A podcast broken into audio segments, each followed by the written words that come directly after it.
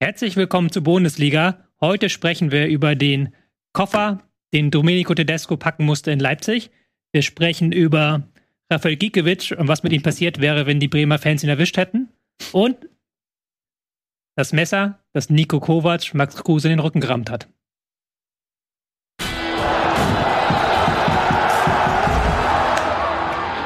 Warte, Set-Umbau. Stark. Den, du könntest damit, ehrlich gesagt, so ein ganzes äh, Shakespeare-Theaterstück aufführen mit den Requisiten, ja. die du da hattest. Habe ich geklaut aus dem House of Dragons Set, das er ja immer auf Kino Plus Channel kommt. Schöne mhm. Cross-Promo nochmal neben Sehr gut. gemacht. Ja. Herzlich willkommen zur Bundesliga. Heute ähm, ist äh, wieder hier digitale Action angesagt. Wir sehen es, die beiden sind da hinten auf der Wand nur zu sehen. Hallo Diggi. Etwas angeschlagen, Nils Bohmhoff, hallo. hallo. Guten Tag. Hallo, herzlich willkommen. Okay, und dann haben wir da mhm. Nico Backspin in was aussieht wie ein Football-Trikot. Ja, es ist ein Football-Trikot. Das liegt daran, weil ich quasi aus dem Hotelzimmerbett rausgekrabbelt bin, um mit euch über Fußball zu reden. Ich wollte nicht nackt sitzen. Du bist ja eigentlich in Sachen Basketball zurzeit unterwegs. So viel kann man sagen. Du residierst zurzeit in Berlin, um die Basketball-EM zu verfolgen. Mhm. Und? Ja. Also, frage ich dich. Ich bin begeistert. Bisher äh, macht es sehr, sehr viel Spaß. So, da ja. ist die Hölle los. Also ich sag, äh, zu wenig Leute in der Halle. Also wenn ihr aus Berlin seid und was Geiles sehen wollt, kommt Basketball gucken. Sag ja, ich war gestern ja auch da, dank dir. Danke für die Einladung. Und es war äh, eigentlich ein schönes Basketballspiel, Finnland gegen Kroatien. Aber die Halle war, weiß ich nicht, ein Drittel gefüllt, zwei, noch nicht mal die Hälfte, würde ich sagen. Vielleicht die Hälfte. Also es war zwar gute Stimmung, aber echt traurig, wie leer es ist. Deswegen mhm. ist echt ein bisschen schade, weil ich finde, ich finde sportlich macht es wahnsinnig viel Spaß und ich habe auch noch nie so mich so mit, viel mit Basketball beschäftigt wie jetzt in den letzten zwei Wochen. Aber ich bin jetzt voll drin. Und du merkst so, wenn du jetzt so jetzt kurz NBA hast, so Janis äh, Antetokounmpo, der der Star der Griechen, wenn der in die Halle kommt, dann ist die Halle zumindest mehr und so. Aber Hype um Leute, der sorgt schon dafür, dass ähm, Leute dann ein bisschen kommen. Der tatsächlich sportliche Hype sind aber diese Duelle, wenn dann die Nationen aufeinander knallen und dann die Finnen auf einmal die Kroaten raushauen und sowas alles. Das macht Spaß. Ja, ich habe auf der Fahrt da mit dem Taxifahrer geredet, der war Türke, der wollte das Spiel äh, Türkei gegen Frankreich gucken. Der hat sich nur beschwert über die Ticketpreise, meinte, die sind bis, äh, bis zu 100, 150 ja. bis 500 Euro. Und wenn er da mit seiner Familie hingehen will, ist er pleite, meint er, und äh, kann es nicht nachvollziehen. Also alles ein bisschen komisch. Ja, es, äh, teilweise sind die Tickets teurer, als wenn du nach Katar, also in Katar die WM-Tickets für die Fußball-WM. Ja. Finde ich schon schwierig, aber gut, ist dann, wahrscheinlich brauchen sie auch die Preise, um das zu refinanzieren, aber es ist trotzdem relativ doch kostspielig da. Ja. Naja, so viel zum Basketball. Trotzdem äh, ist immer noch, bis Sonntag ist noch EM. Äh, wer in Berlin ist, kann es ruhig mal machen. Ähm, ist auf jeden Fall viele NBA-Stars dabei, also macht auf jeden Fall Bock. Okay, aber wir haben auf jeden Fall eine Menge Themen heute auch äh, für die für die Bu äh, für Bundesliga dabei zum Thema Fußball. Ähm, willst du mal anfangen? Ja, wir können ja eigentlich aus der freien Wahl nehmen. Wir haben ja Max Kruse, der nicht mehr spielen darf. Wir haben ähm, eben bei Werder ist was los gewesen mit Rafael Gikiewicz, der da ein bisschen provoziert hat. Wir haben auch natürlich auch die Tabellenspitze, die auch spannend ist. Ich würde fast sogar sagen, lass uns doch mit der Rückkehr von Marco Rose an seinen Heimatort starten, weil er damit ja auch den BVB in so eine, ja, ich möchte vielleicht schon das Wort Krise in Anführungszeichen benutzen, stürzt. Nämlich das, für BVB war das keine besonders starke Leistung das 3-0 von Leipzig gegen Borussia Dortmund. Ähm, bei so einem Ergebnis und auch wenn man gesehen hat, wie entfesselt Leipzig gespielt hat, stellt sich ja schon so ein bisschen die Frage, was war in den Spielen davor los? Hat man da gegen den Trainer gespielt und ist das, also ich meine, kann Marco Rose nach zwei Tagen, glaube ich, zwei Trainingseinheiten so viel freischalten? Wie habt ihr das Ganze gesehen? Natürlich, also das ähm, war der Trainereffekt, da bin ich mir ziemlich sicher. Ähm, unter Tedesco hat das zuletzt nicht mehr funktioniert und ich glaube, die Mannschaft hat auch nicht mehr dran geglaubt. Ähm, ich glaube nicht, dass sie bewusst gegen den Trainer spielt, weil da würden die auch natürlich auch gerade in der Champions League einfach eine Ausgangssituation wegwerfen, die kannst du so einfach nicht reparieren in der Gruppe, in der Leipzig ist, äh, wenn du dieses Spiel äh, am ersten Spieltag verlierst, so dann da bist du im Prinzip fast schon raus bei der Konkurrenz ich glaube, dass es eher unterbewusst ist oder dass es irgendwie, keine Ahnung, dass es halt irgendeine Form von, dass sie vielleicht versucht haben, das umzusetzen, was Tedesco von ihnen wollte, aber so irgendwie irgendwas hat da halt einfach nicht funktioniert und äh, mit diesem Trainerwechsel gab es halt irgendwie einen Knotenlöser. Und dann ist halt immer die Frage, was ist dann noch der Einfluss des äh, neuen Trainers und was ist vielleicht einfach so, ein, die, so eine Befreiung, ja, dass jeder vielleicht noch ein bisschen mehr Energie hat, ein bisschen mehr Aufbruchstimmung hat, ein bisschen mehr läuft, ein bisschen mehr in die Zweikämpfe geht und so weiter, ein bisschen befreiter ist. So, ob es vielleicht eher das ist als ein bewusstes gegen den Trainer spielen. Aber auf jeden Fall äh, war das eine ganz andere Mannschaft als zuletzt ähm, unter Tedesco. Und dann muss man eben schauen, wie das halt langfristig ist. So wie, wie Rose dann eben seine Handschrift auf diese Mannschaft wirken lässt. Und äh, ob das dann von Dauer ist, was natürlich aus Leipziger Sicht dann zu hoffen ist. Aber in jedem Fall war das jetzt erstmal eine ganz andere Mannschaft. Und da hat Dortmund echt von der Ansetzung her ein bisschen Pech gehabt, dass sie ausgerechnet äh, jetzt das Spiel bekommen haben. Frankfurt letzte Woche, war das letzte Woche? Hat noch, äh, durfte noch in den Genuss kommen, sag ich mal. Und äh, das ist jetzt, glaube ich, für den Moment mal vorbei. Ich habe auch das Gefühl, dass du irgendwann ähm, also nicht jedes Mal automatisch dieses gegen den Trainer spielen ansetzen musst, wenn eine Mannschaft mit so viel Potenzial, aber bei einer offensichtlichen Diskussion, die wir hier auch in der Runde geführt haben, sicherlich auch intern führt darüber, wer spielt hier eigentlich welche Rolle und wer soll wo eingesetzt werden und wie wollen wir daraus eine Erfolgs äh, Erfolg, eine erfolgreiche Mannschaft machen, dass das dazu führt, dass vielleicht Unsicherheiten entstehen und ob jetzt Rose jetzt oder in vier Wochen gekommen wäre oder in sechs Wochen gekommen wäre, das stand ja auch irgendwie schon in Zeitungen, ohne dass es nötig war, dass es da hätte stehen sollen. Ich finde, das zeigt, dass es wahrscheinlich eh relativ schwierig gewesen wäre, da eine andere Entscheidung zu treffen. Und so hat es nur einen Moment gebraucht. Und der war da. Und dass sie dann danach laufen, das ist in meinen Augen eigentlich eher eine Frage der Qualität des Kaders und beweist auch, dass die viel, viel höheres Skill-Setup haben, als sie in den letzten Wochen gezeigt haben. Punkt. Tobi, von der Ausstellung her ist äh, Rose nach dem Debakel in Frankfurt von der Dreierkette wieder zurück zur Viererkette. Mhm. Interessant, äh, Sava Schlager, der ja mehr oder weniger keine Rolle gespielt hat unter Tedesco, mhm. ähm, direkt in der Startelf auch ansonsten gab es einige Veränderungen. Forsberg auch wieder in die Startelf rein. Der hat ja auch schon Unzufriedenheit angemeldet. Mhm. Wie, was, was sagst du zur Aufstellung? Ja, ich glaube, das ist ja mal dieser Trainereffekt, von dem man dann spricht, wenn dann einzelne Spieler, die vorher keine Chance haben, jetzt plötzlich ihre Chance wittern und dann auch sagen, jetzt bin ich, jetzt muss ich präsent sein, jetzt muss ich da sein.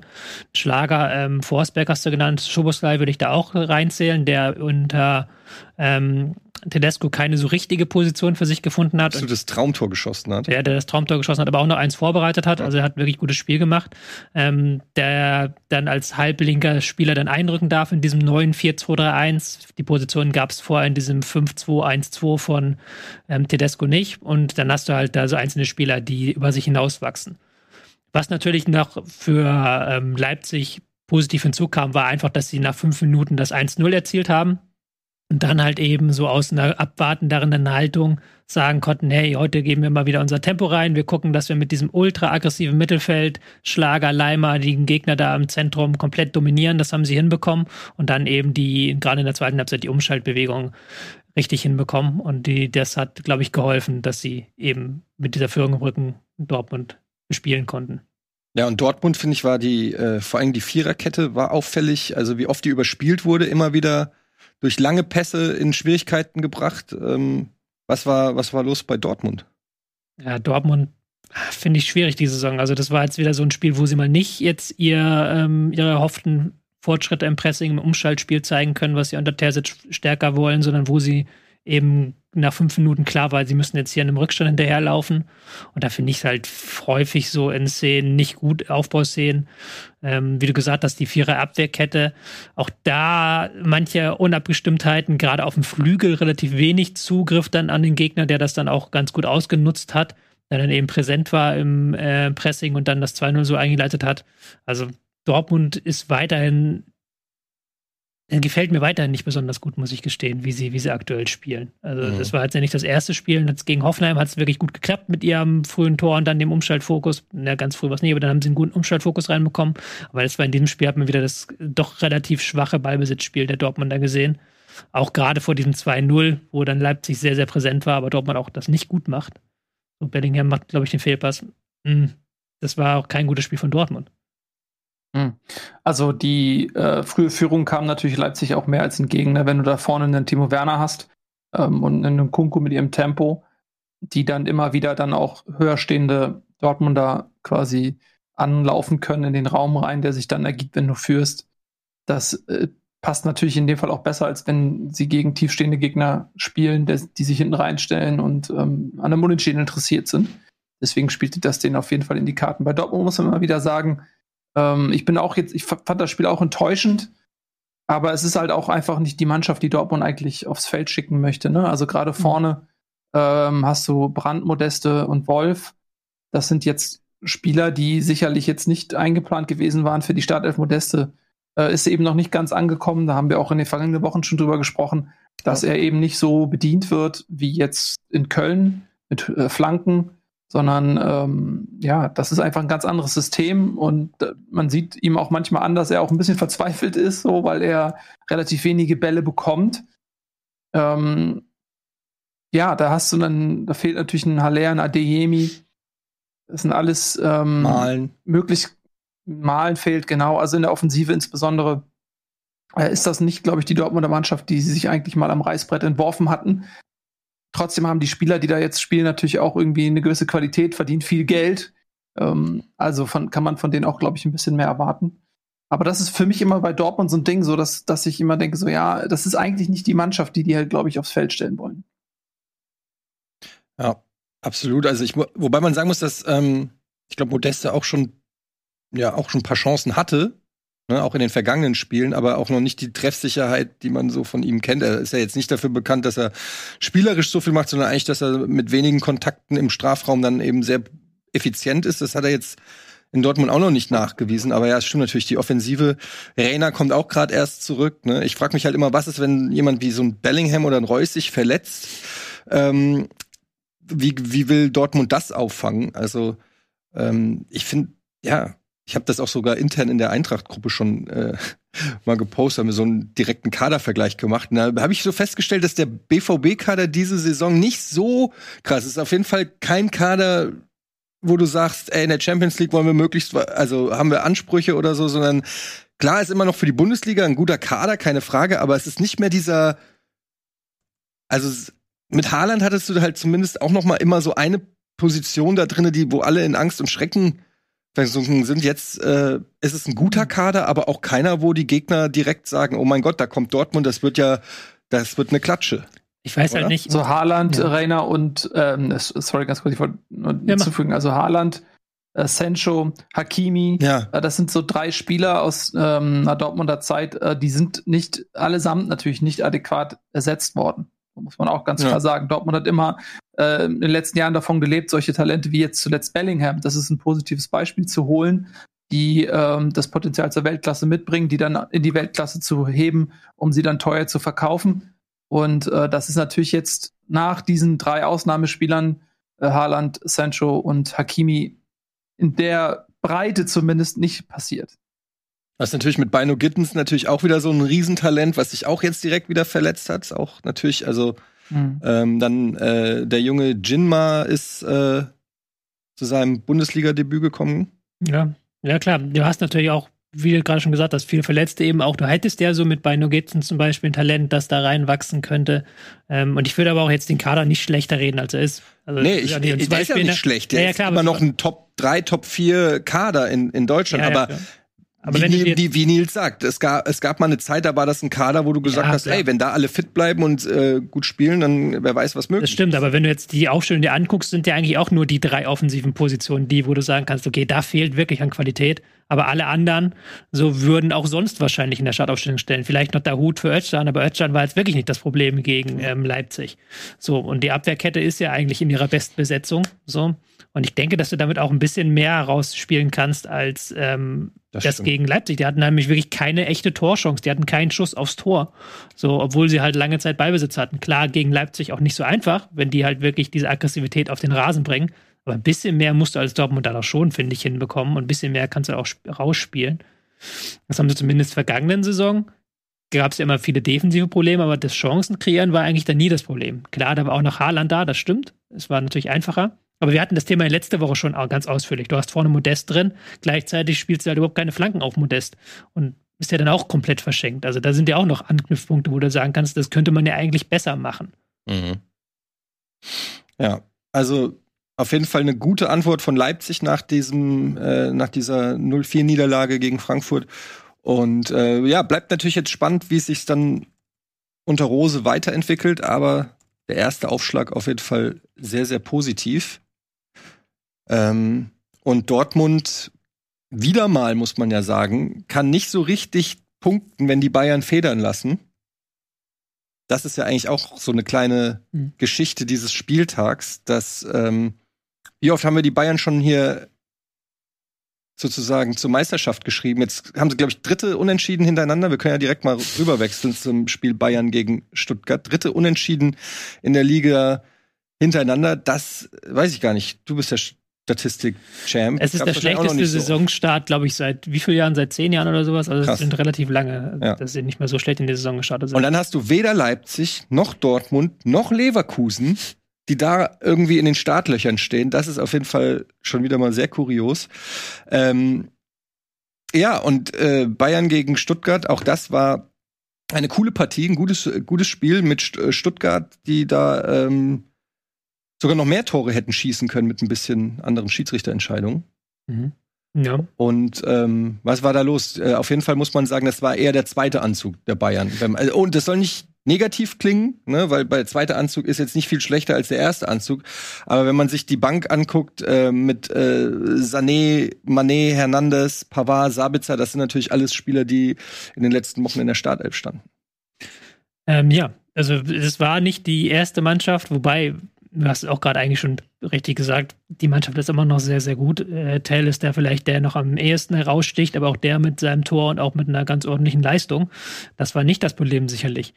Aber man hat, nachdem wir am Anfang der Saison Bayern so gelobt haben, so diese neue Flexibilität und die sind so unausrechenbar geworden, aber die Gegner haben sich jetzt mittlerweile so ein Stück weit besser darauf eingestellt. Jetzt auch ähm, Stuttgart mit einem verdichteten Mittelfeld, äh, mit einer Fünferkette hinten wie gewohnt, damit halt immer Spieler rausrücken können und eben Müller, Musiala zwischen den Linien stören können. Ähm, man geht mit den Läufen mit, wenn Nabri dann in den Strafraum reingeht. Und was du bei Bayern jetzt immer noch stark hast, ist, dass du, die haben sich jetzt auch wieder gegen Stuttgart viele Chancen rausgespielt. Aber es war wieder das, was wir auch in der vergangenen Woche schon gesagt haben. Dann hast du häufig irgendwie einen Nabri in der Schusssituation. Du hast einen Musiala, den du freispielst. Ähm, Aber du hast dann eben nicht, wie vergangene Saison, diese klaren Chancen für den klaren Stürmer. So, sondern da ist halt, brauchst du naturgemäß mehr Chancen, wenn halt eben du einen andere Spielertypen freispielst vorne. Wenn du halt immer wieder in so Schusssituationen kommst im Strafraum, wo dann irgendwie ein Spieler den Ball behaupten muss, der das aber eigentlich nicht kann, weil der eher mit Tempo kommen muss. Und da ist es noch schwierig für die Bayern und da hatten sie dann auch am Ende ja, kommen wir gleich bestimmt auch zu, Glück, dass sie nicht das Ding auch noch aus der Hand gegeben haben, weil der, beim Schied mit dem Schiedsrichter haben sie ein bisschen Glück gehabt eher. Ja, das stimmt. Also es gab zwei strittige Situationen, äh, beide Male mit Kimmich. Das eine Mal, ähm, das war wahrscheinlich die etwas strittigere Situation, wurde Kimmich oben an der Schulter gehalten. Ich weiß gar nicht, ob es Führig war, der das gemacht hat. Und äh, da kann man sicherlich sagen, okay, dieser Eingriff an die Schulter, der ist eher minimal. Aber wenn man sich das anguckt, dann sieht man eben, ja, er zieht ihn. Er zieht ihn an der Schulter. Der, der, das Textil spannt sich. Äh, es ist einfach zu sehen. Und äh, aus Stuttgarter Sicht ist das natürlich sehr ärgerlich in so einer Situation. Aber es ist halt ein Foul. So, weil Kimmich nimmt es an. Ohne dieses Ziehen geht er nicht in die Knie. So, und dann ist das halt ein Foul. Äh, es ist ärgerlich, weil es minimal ist, aber ähm, dann lass halt die Finger da weg. Was, was machen denn deine Finger da oben? Warum ziehst du denn da dran und beschwerst dich hinterher noch? Du weißt doch genau, was du gemacht hast. So, deswegen äh, finde ich, ist das eine absolute vertretbare Entscheidung. Und das zweite, äh, auch gegen Kimmich, dieses Rempeln, ähm, auch das musst du abpfeifen. Von daher ist es aus Stuttgarter Sicht natürlich ärgerlich, aber gerade das erste Tor, denke ich, ist ärgerlich, aber es war keine Fehlentscheidung des Schiedsrichters. Ähm, und was ich bei Bayern sehr interessant finde, wenn du dir die Mannschaft mal anguckst, das ist natürlich ähm, immer noch eine, eine fantastische Truppe da. Du hast mit äh, Masroi und Tell eben die rechte Seite ganz anders besetzt. Äh, Pavard ist in Überform, also der war ja von vielen auch so ein bisschen in Frage gestellt vor der Saison mit den neuen Transfers und so weiter. Aber ähm, der ist äh, gut in Form, so, also den mal eben rauszunehmen, das ist jetzt auch nicht einfach mal so wettzumachen. Und ein Tell, der Junge ist 17, der hat ein Tor gemacht, aber das darf jetzt auch nicht über alles hinwegtäuschen. Ähm, wenn da jetzt ein Coman, der verletzt ist, oder ein Sané oder, ähm, oder ein Manet stattdessen in der Startformation stehen, das macht schon noch einen Unterschied. Und das dritte ist, dass du jetzt wieder Kimmich Goretzka hast. Das finde ich total interessant. Das ist natürlich jetzt ähm, das eingespielte Duo im Mittelfeld, nicht nur bei den Bayern, auch in der Nationalmannschaft.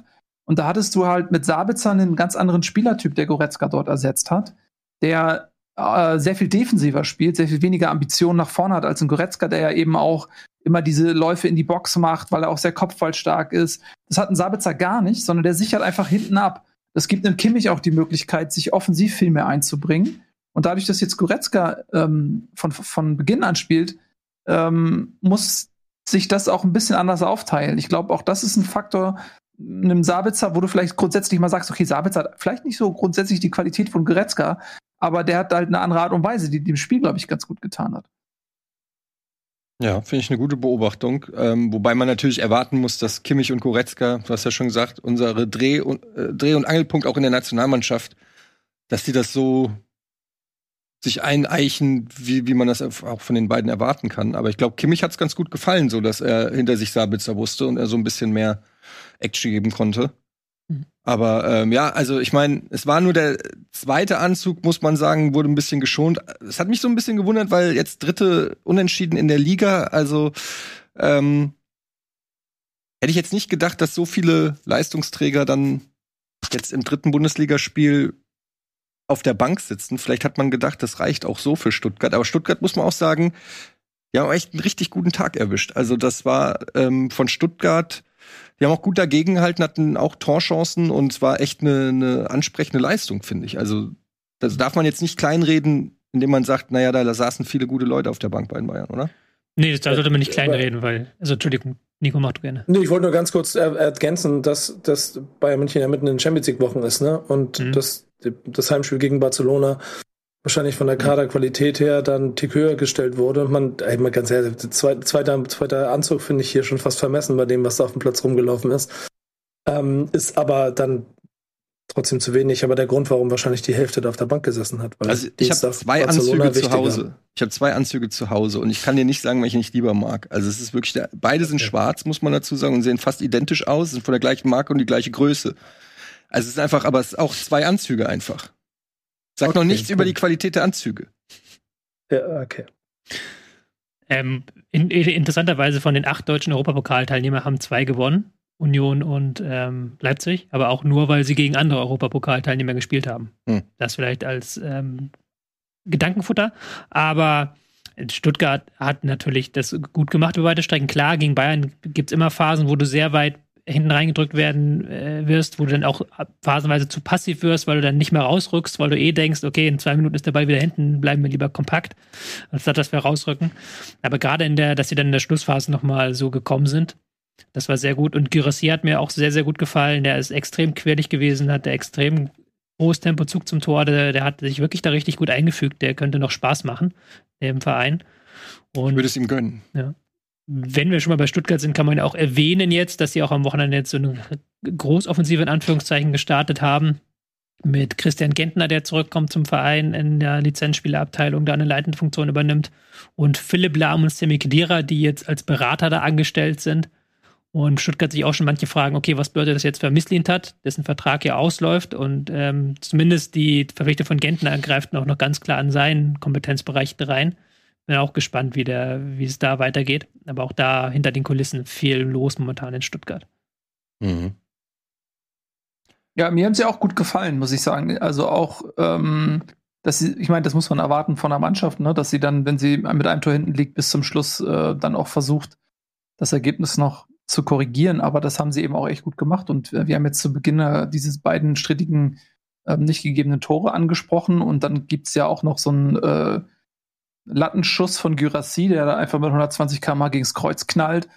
Also die hatten schon mehrfach die Chancen, ne? Und das war jetzt nicht nur dieser Last-Minute-Elfmeter, ähm, der sie da gerettet hat, der aus dem Nichts kam, ja, wo man sagt, okay, eine Aktion vorne dumm von Delicht getroffen, unten Pech, äh, so, sondern die hatten ihre Szenen. Und das war jetzt nicht so, dass die Bayern das davor mega souverän ähm, über die Uhr gebracht hätten, das Ergebnis. Nee. Sieben Torschüsse für Stuttgart. Das klingt jetzt erstmal vielleicht gar nicht so viel, aber gegen die Bayern sieben Torschüsse ist, glaube ich, ein ganz guter äh, Wert. Und ich glaube, davon waren auch ähm, die Hälfte in der Schlussviertelstunde. Und das ist wieder das, das hatten wir auch schon bei den Bayern so ein, zwei Mal, dass sie in, in der Schlussviertelstunde, wenn dann eben tatsächlich der zweite Anzug kommt, weil ich würde jetzt die Startelf würde ich jetzt noch gar nicht als zweiter Anzug bezeichnen, aber wenn du dann Gra äh, Gravenberg einwechselst, dann Stanisic kommt dann irgendwann, ähm, Chupomoting, dass dann die Qualität nicht mehr so hoch ist und dass du dann in der Schlussviertelstunde eine Situation hast, wo äh, Stuttgart 50 Prozent Ballbesitz sich erarbeiten kann, was ja eigentlich nicht im Interesse der Bayern ist bei einer 2-1-Führung so.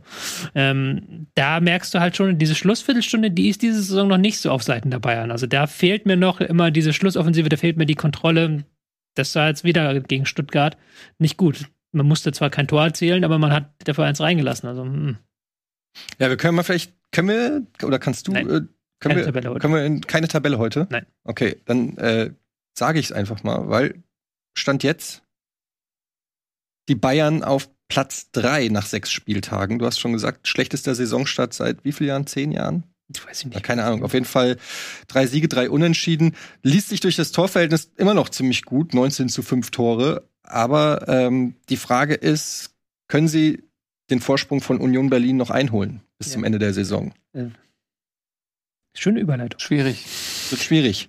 Union Berlin, dann gehen wir doch direkt rüber. Holt nämlich wieder mal drei Punkte, immer noch ungeschlagen nach sechs Partien, 14 von 18 möglichen Punkten damit. Ähm, und die spielen auch international. Also was haben wir alle spekuliert, ne? Wenn Union international spielt, ist der Kader breit genug? Wie schaffen sie die Dreifachbelastung? Gut, ist natürlich noch jung in der Saison, aber trotzdem erstmal Ausrufezeichen.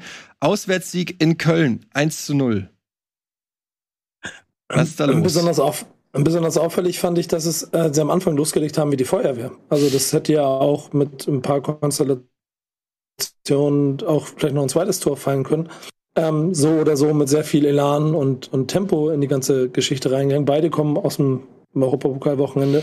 Was ich da nicht verstehe, für mich einfach nicht verstehe, ist, dass der Tabellenführer der ersten Fußball-Bundesliga zu Hause gegen eine belgische, was ist das, Lokal-Regionaltruppe einfach zu Hause verliert das, das kriege ich nicht zusammen. Das, das kapiere ich nicht. Aber ähm, ich finde im Gesamtpaket ein Sieg, wie ich sie von Union Berlin im Moment immer gewohnt bin.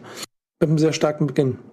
Naja, Union Berlin, ich, ähm, ähm, Union gegen Berlin ist Union gegen Berlin, was sage ich denn da für ein Quatsch? Äh, Union Berlin ist in der Bundesliga das Team mit dem geringsten Ballbesitz. Und in der Europa League treffen jetzt auf ein Belgier, belgisches Team und haben dann plötzlich mehr Ballbesitz. Das ist auch vielleicht so ein bisschen die Erklärung. Was bei Union auch super, super krass ist mittlerweile, ist, die haben einen, ähm, die sind so krass am Überperformen, was ihren Expected Goals Wert angeht. Also die haben, was Expected, herausgespielte Expected Goals angeht, den zweitschlechtesten Wert der Liga nach Augsburg. Aber haben 13 Tore erzielt. Klar, mit ihrer Defensive sind sie auch in den Expected Goals Wert sehr gut da. Da sind sie die drittbeste Mannschaft. So, aber trotzdem haben sie schon momentan eine Situation, wo sie sehr, sehr viele Spiele gewinnen, weil sie halt eben dann das 1-0 machen und dann sich auf ihre Defensive verlassen können. Jetzt auch wieder gegen Köln. Und ähm, bin ich gespannt, ob das auch so anhält, ob sie dann ähm, weiterhin so treffen, wie sie jetzt treffen. Aber sie spielen sich ja nicht mega viele Chancen raus. Also spricht das für Effizienz. Effizienz, genau. Ja die vielleicht in Europa. Ja, die haben natürlich da vorne äh, im Sturm, auch insbesondere mit Becker, aber auch mit äh, Jordan, zwei Spieler, die sehr gut in die Saison gekommen sind. Becker trifft gefühlt alles, was er macht. Das wird aber auch vielleicht nicht ewig so weitergehen. Machen wir mal schauen. Aber ähm, also das war jetzt äh, gegen Köln auch schon wieder so dieses, das war ja eigentlich ein Eigentor, ne? Also das hm. geht dann rein, unglücklich abgefälscht. Ähm, dann hatte Becker noch so eine zweite Situation, das, wo er dann an der Außenlinie steht und das Ding trotzdem irgendwie ins Tor kloppt. Da stand er dann im Abseits, aber das wäre auch wieder so ein Ding gewesen aus einer Position heraus, wo du sagst, ey, da machst du eigentlich kein Tor draus. Äh, haut er das äh, Ding da rein. Also die sind, die sind wahnsinnig effizient und die können vor allen Dingen auch noch nachlegen. Ähm, die haben ja vorne dann mit Behrens ähm, und Michel dann noch Leute, die sie einfach reinschmeißen können, die dann aus der zweiten Liga kommen, die aber auch gut funktionieren, wo du merkst, okay, die freuen sich über jede Minute, die sie kriegen. Äh, Becker ähm, ärgert sich über jede, die er verpasst, so. Aber die, die können sich das leisten, ähm, die, die beiden da vorne einfach mal rauszunehmen und ähm, haben dann zwei Jungs da vorne drin, die dann trotzdem einfach rennen und ackern und alles geben. Gerade der Michel ist auch noch so ein cleverer Typ nach hinten raus. Ich mag das ja überhaupt nicht, aber wie der dann da eine Eckfahne, da eine Ecke nach der anderen noch rausholt, ähm, wo ich mich immer ärgere, wo ich mir denke, so, ey, da muss es irgendwann mal eine Regeländerung geben, irgendwie, ich hasse dieses Eckfahne laufen, aber äh, er macht es halt einfach gut. Und äh, da sieht man einfach das, und auch in der Defensive übrigens, ne? Also wenn da mal einer in der Dreierkette ausfällt, haben sie äh, Leute, die das einfach nahtlos äh, spielen können. Also der Kader ist, ist breit und er ist in einer Art und Weise breit, dass die Qualität relativ gleichbleibend ist. Also du hast, du hast bei Union nicht das Gefühl, wenn ein Spieler ausfällt, oh Gott, damit steht und fällt das ganze System. So, ähm, die können irgendwie immer jemanden reinwerfen und können deswegen auch schön rotieren. Ähm, also die haben in der Kaderplanung auf jeden Fall einiges Richtiges, äh, richtig gemacht, Union. Ja, ich wollte das auch gar nicht zu kritisch darstellen. Gerade ähm, ist natürlich jetzt nur eine Mannschaft, die eigentlich nicht Tabellenführer normalerweise ist. Ähm, was ja auch okay ist. Die spielen halt ihren Fußball, das ist halt ultra kompakt, die sind so schwer zu knacken für irgendjemanden. Das haben ja die Bayern auch festgestellt, vergangene Woche jetzt wieder Köln, wo ich bei Köln das Gefühl hatte, so ein bisschen, die waren von Europa ein bisschen platter als Union, beziehungsweise sie haben länger gebraucht, um ähm, in Fahrt zu kommen und haben dann am Ende hinaus dann nicht die Kraft gehabt, die Union da vielleicht hatte, auch Vielleicht, weil der Kader von Union auch tiefer ist. Das ist ja, glaube ich, auch eine sehr, sehr große Stärke, wie du gerade gesagt hast, Nils. Also die sind absolut im Soll. Ich würde jetzt nur nicht darauf wetten, dass sie jetzt Leicester 2-0 werden. Nee, das glaube ich auch nicht. Mhm. Jo, ansonsten kann man sagen, noch einen verschossenen Elfmeter gab es ja auch von Jordan. Mhm. Also das war ja irgendwie eine wirklich katastrophale erste Viertelstunde von Köln. Ähm, auch ein seichter Elfmeter. Ja. Ja, ja. Sonst habe ich auch nichts zu dem Spiel mehr anzumerken, ehrlich gesagt. Es ist halt, es ist halt einfach kurios, aber es ist halt meiner Meinung nach auch eine Momentaufnahme, ohne jetzt irgendwas Union da äh, wegnehmen zu wollen. Ich verstehe natürlich immer diese Euphorie, wenn man dann Tabellenführer ist, auch ein schönes Bild für alle, mhm. finde ich, das mal so zu sehen.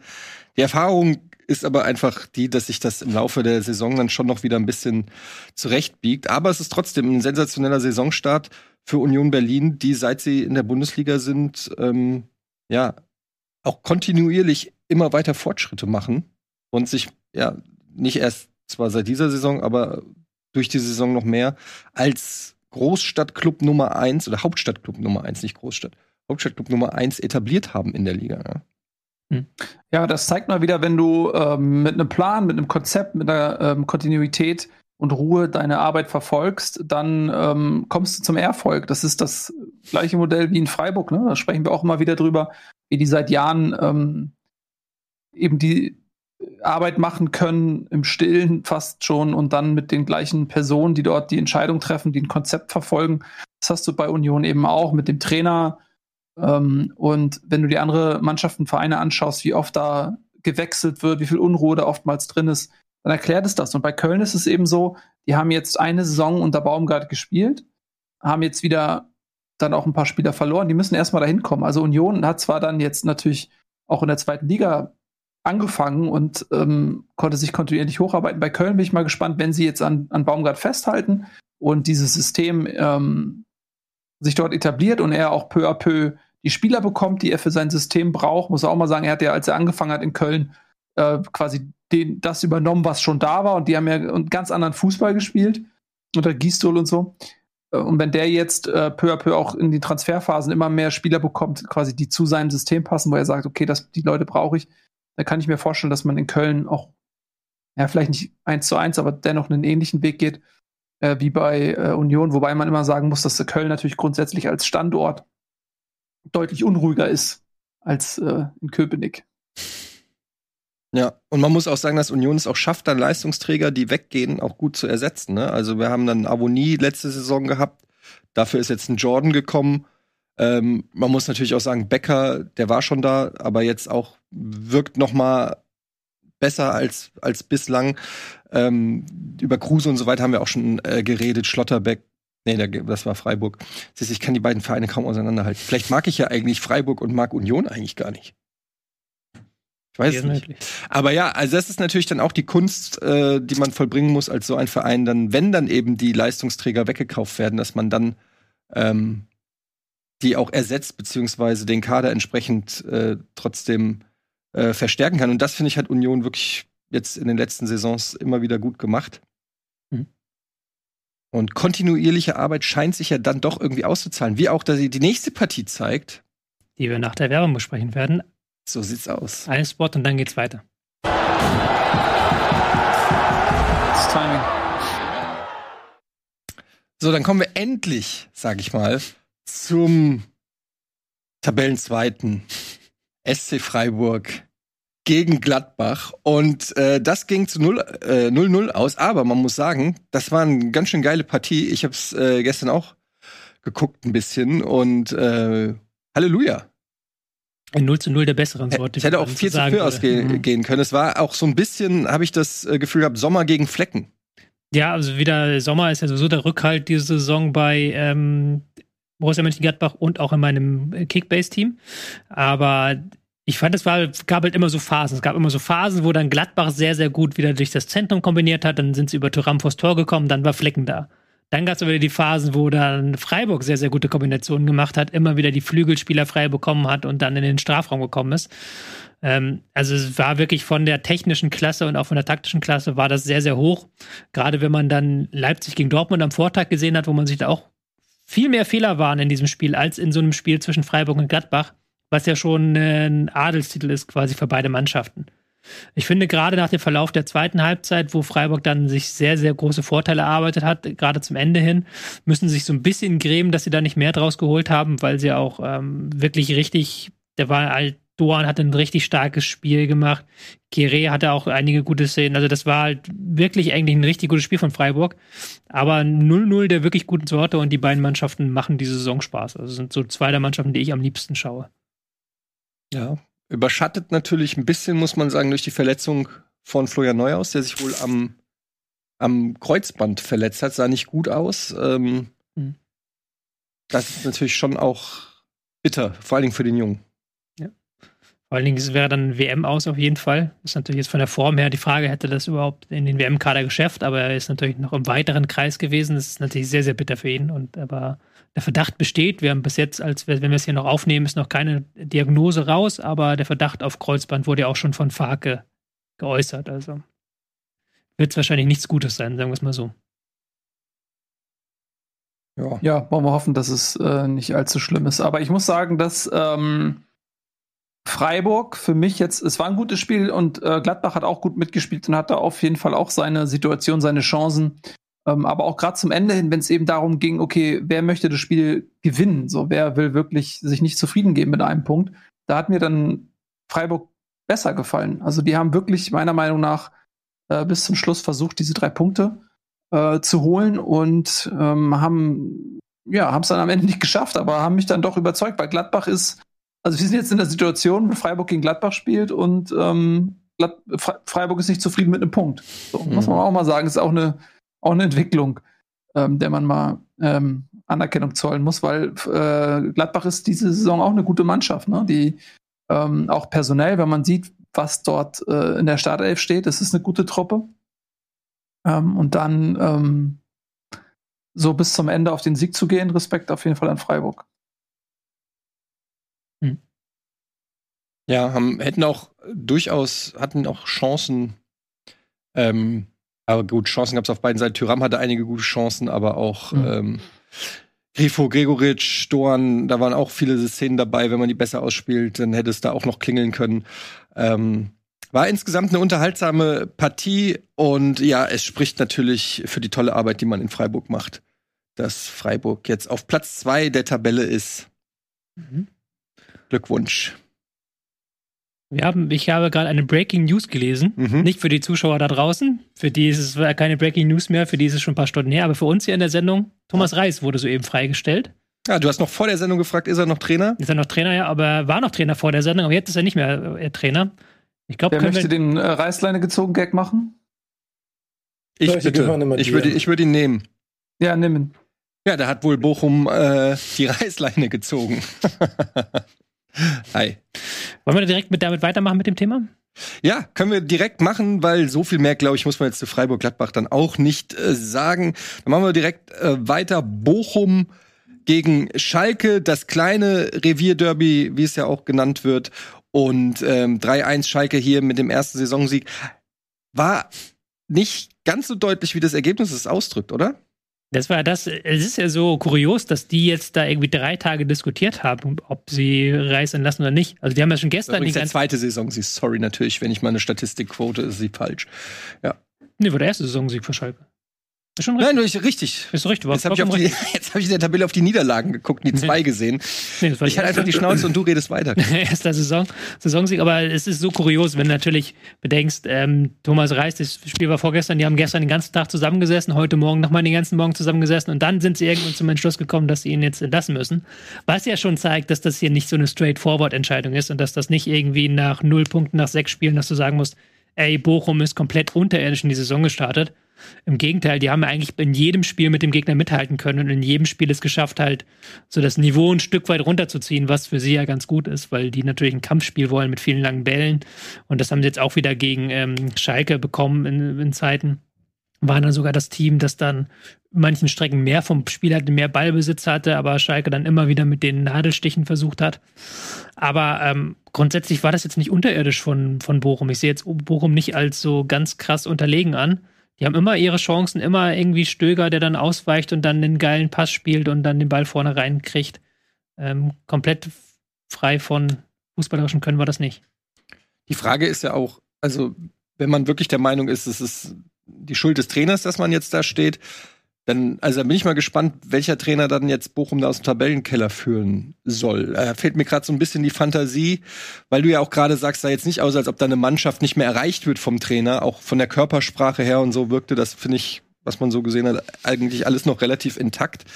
Klar, es gab diese Gerüchte um äh, Thomas Reis und möglichen Wechsel zum FC Schalke, aber jetzt mal unabhängig von diesen Gerüchten, finde ich, hat auch Bochum eigentlich das Potenzial, das sie nun mal haben, das ist nicht so groß, einfach gemessen an den anderen Mannschaften in der Bundesliga, haben sie eigentlich schon, finde ich, ganz gut abgerufen, auch wenn das jetzt in der Tabelle sich nicht widerspiegelt, aber das liegt halt einfach auch, ja, muss man einfach sagen, dass da einfach, ist halt einfach Bochum, so. Ja, ist nicht böse gemeint, aber die haben halt einfach nicht den Etat und das Geld und die Qualität im Kader wie andere Vereine. Ich bin gespannt, ob das jetzt ähm, eine Veränderung in der Leistung mit sich bringt. Ist halt schon sehr bitter, den Trainer quasi zu entlassen, der dich wieder in die Spur gebracht hat, nachdem du jahrelang wirklich neben der Spur warst als Bochum und in der zweiten Liga im Nichts warst, obwohl du eigentlich selber den Anspruch hast, erste Liga zu spielen, der dich im ersten Jahr souverän ähm, in der Bundesliga gehalten hat, um dann jetzt nach sechs Spieltagen zu sagen, ja gut, machen's, machen's gut, Herr Reis. Klar, spielt natürlich, wie du gesagt hast, wahrscheinlich auch noch ein bisschen diese Schalke-Geschichte mit rein. Vielleicht auch ein bisschen so die Querelen vergangene Woche im Training mit Riemann, der seine Mitspieler beleidigt haben soll. So. Ähm, das sind so kleine Geschichten, die da vielleicht nur reinspielen. Aber mir fehlt jetzt auch die Fantasie, da jetzt zu sagen, wer kommt da jetzt? Ist, macht das ein Gramozis zum Beispiel? Wird er das besser machen? Da wird er da mehr rausholen aus dem Kader, als ein Reis rausgeholt hat. Ich habe gerade mal Ja. geguckt. Vier Punkte hatte der- Bochum letzte Saison zur gleichen Zeit, sorry. Vier? Vier, ja. Hm. Ja, also ich bin auch immer Freund davon, dann in solchen Situationen ein bisschen mehr Geduld zu haben. Ich meine, vier Tore geschossen in sechs Spielen, 18 kassiert, null Punkte nach sechs Spielen. Hm, Du bist natürlich als Verein dann auch, ich weiß gar nicht, was da intern abgeht, aber als Verein bist du ja dann irgendwann auch in der Situation, okay, also lege ich mich jetzt auf dem, auf dem Rücken und sage, okay, die Saison ist gelaufen und wir planen für die zweite Liga? Oder versucht man noch mal alles, was in der Macht steht, ähm, um vielleicht die Klasse irgendwie noch zu halten? Und dann ist natürlich ein Trainerwechsel auch ein legitimes Mittel. Also du musst wirklich wahrscheinlich zu 100 Prozent A vom Trainer überzeugt sein und B davon überzeugt sein, ähm, dass das auch eine Zukunft hat. Und äh, ihr habt es ja gerade gesagt, Tobi hat es ja gesagt, da sind ein, zwei Sachen durchaus auch an die Öffentlichkeit gekommen, jetzt insbesondere die Schalke-Geschichte, die äh, Thomas Reis auch so ein bisschen beschädigt hatten. Ähm, von daher ist es vielleicht in dem Moment für den Verein das Beste gewesen zu sagen, okay, wir versuchen noch mal was anderes.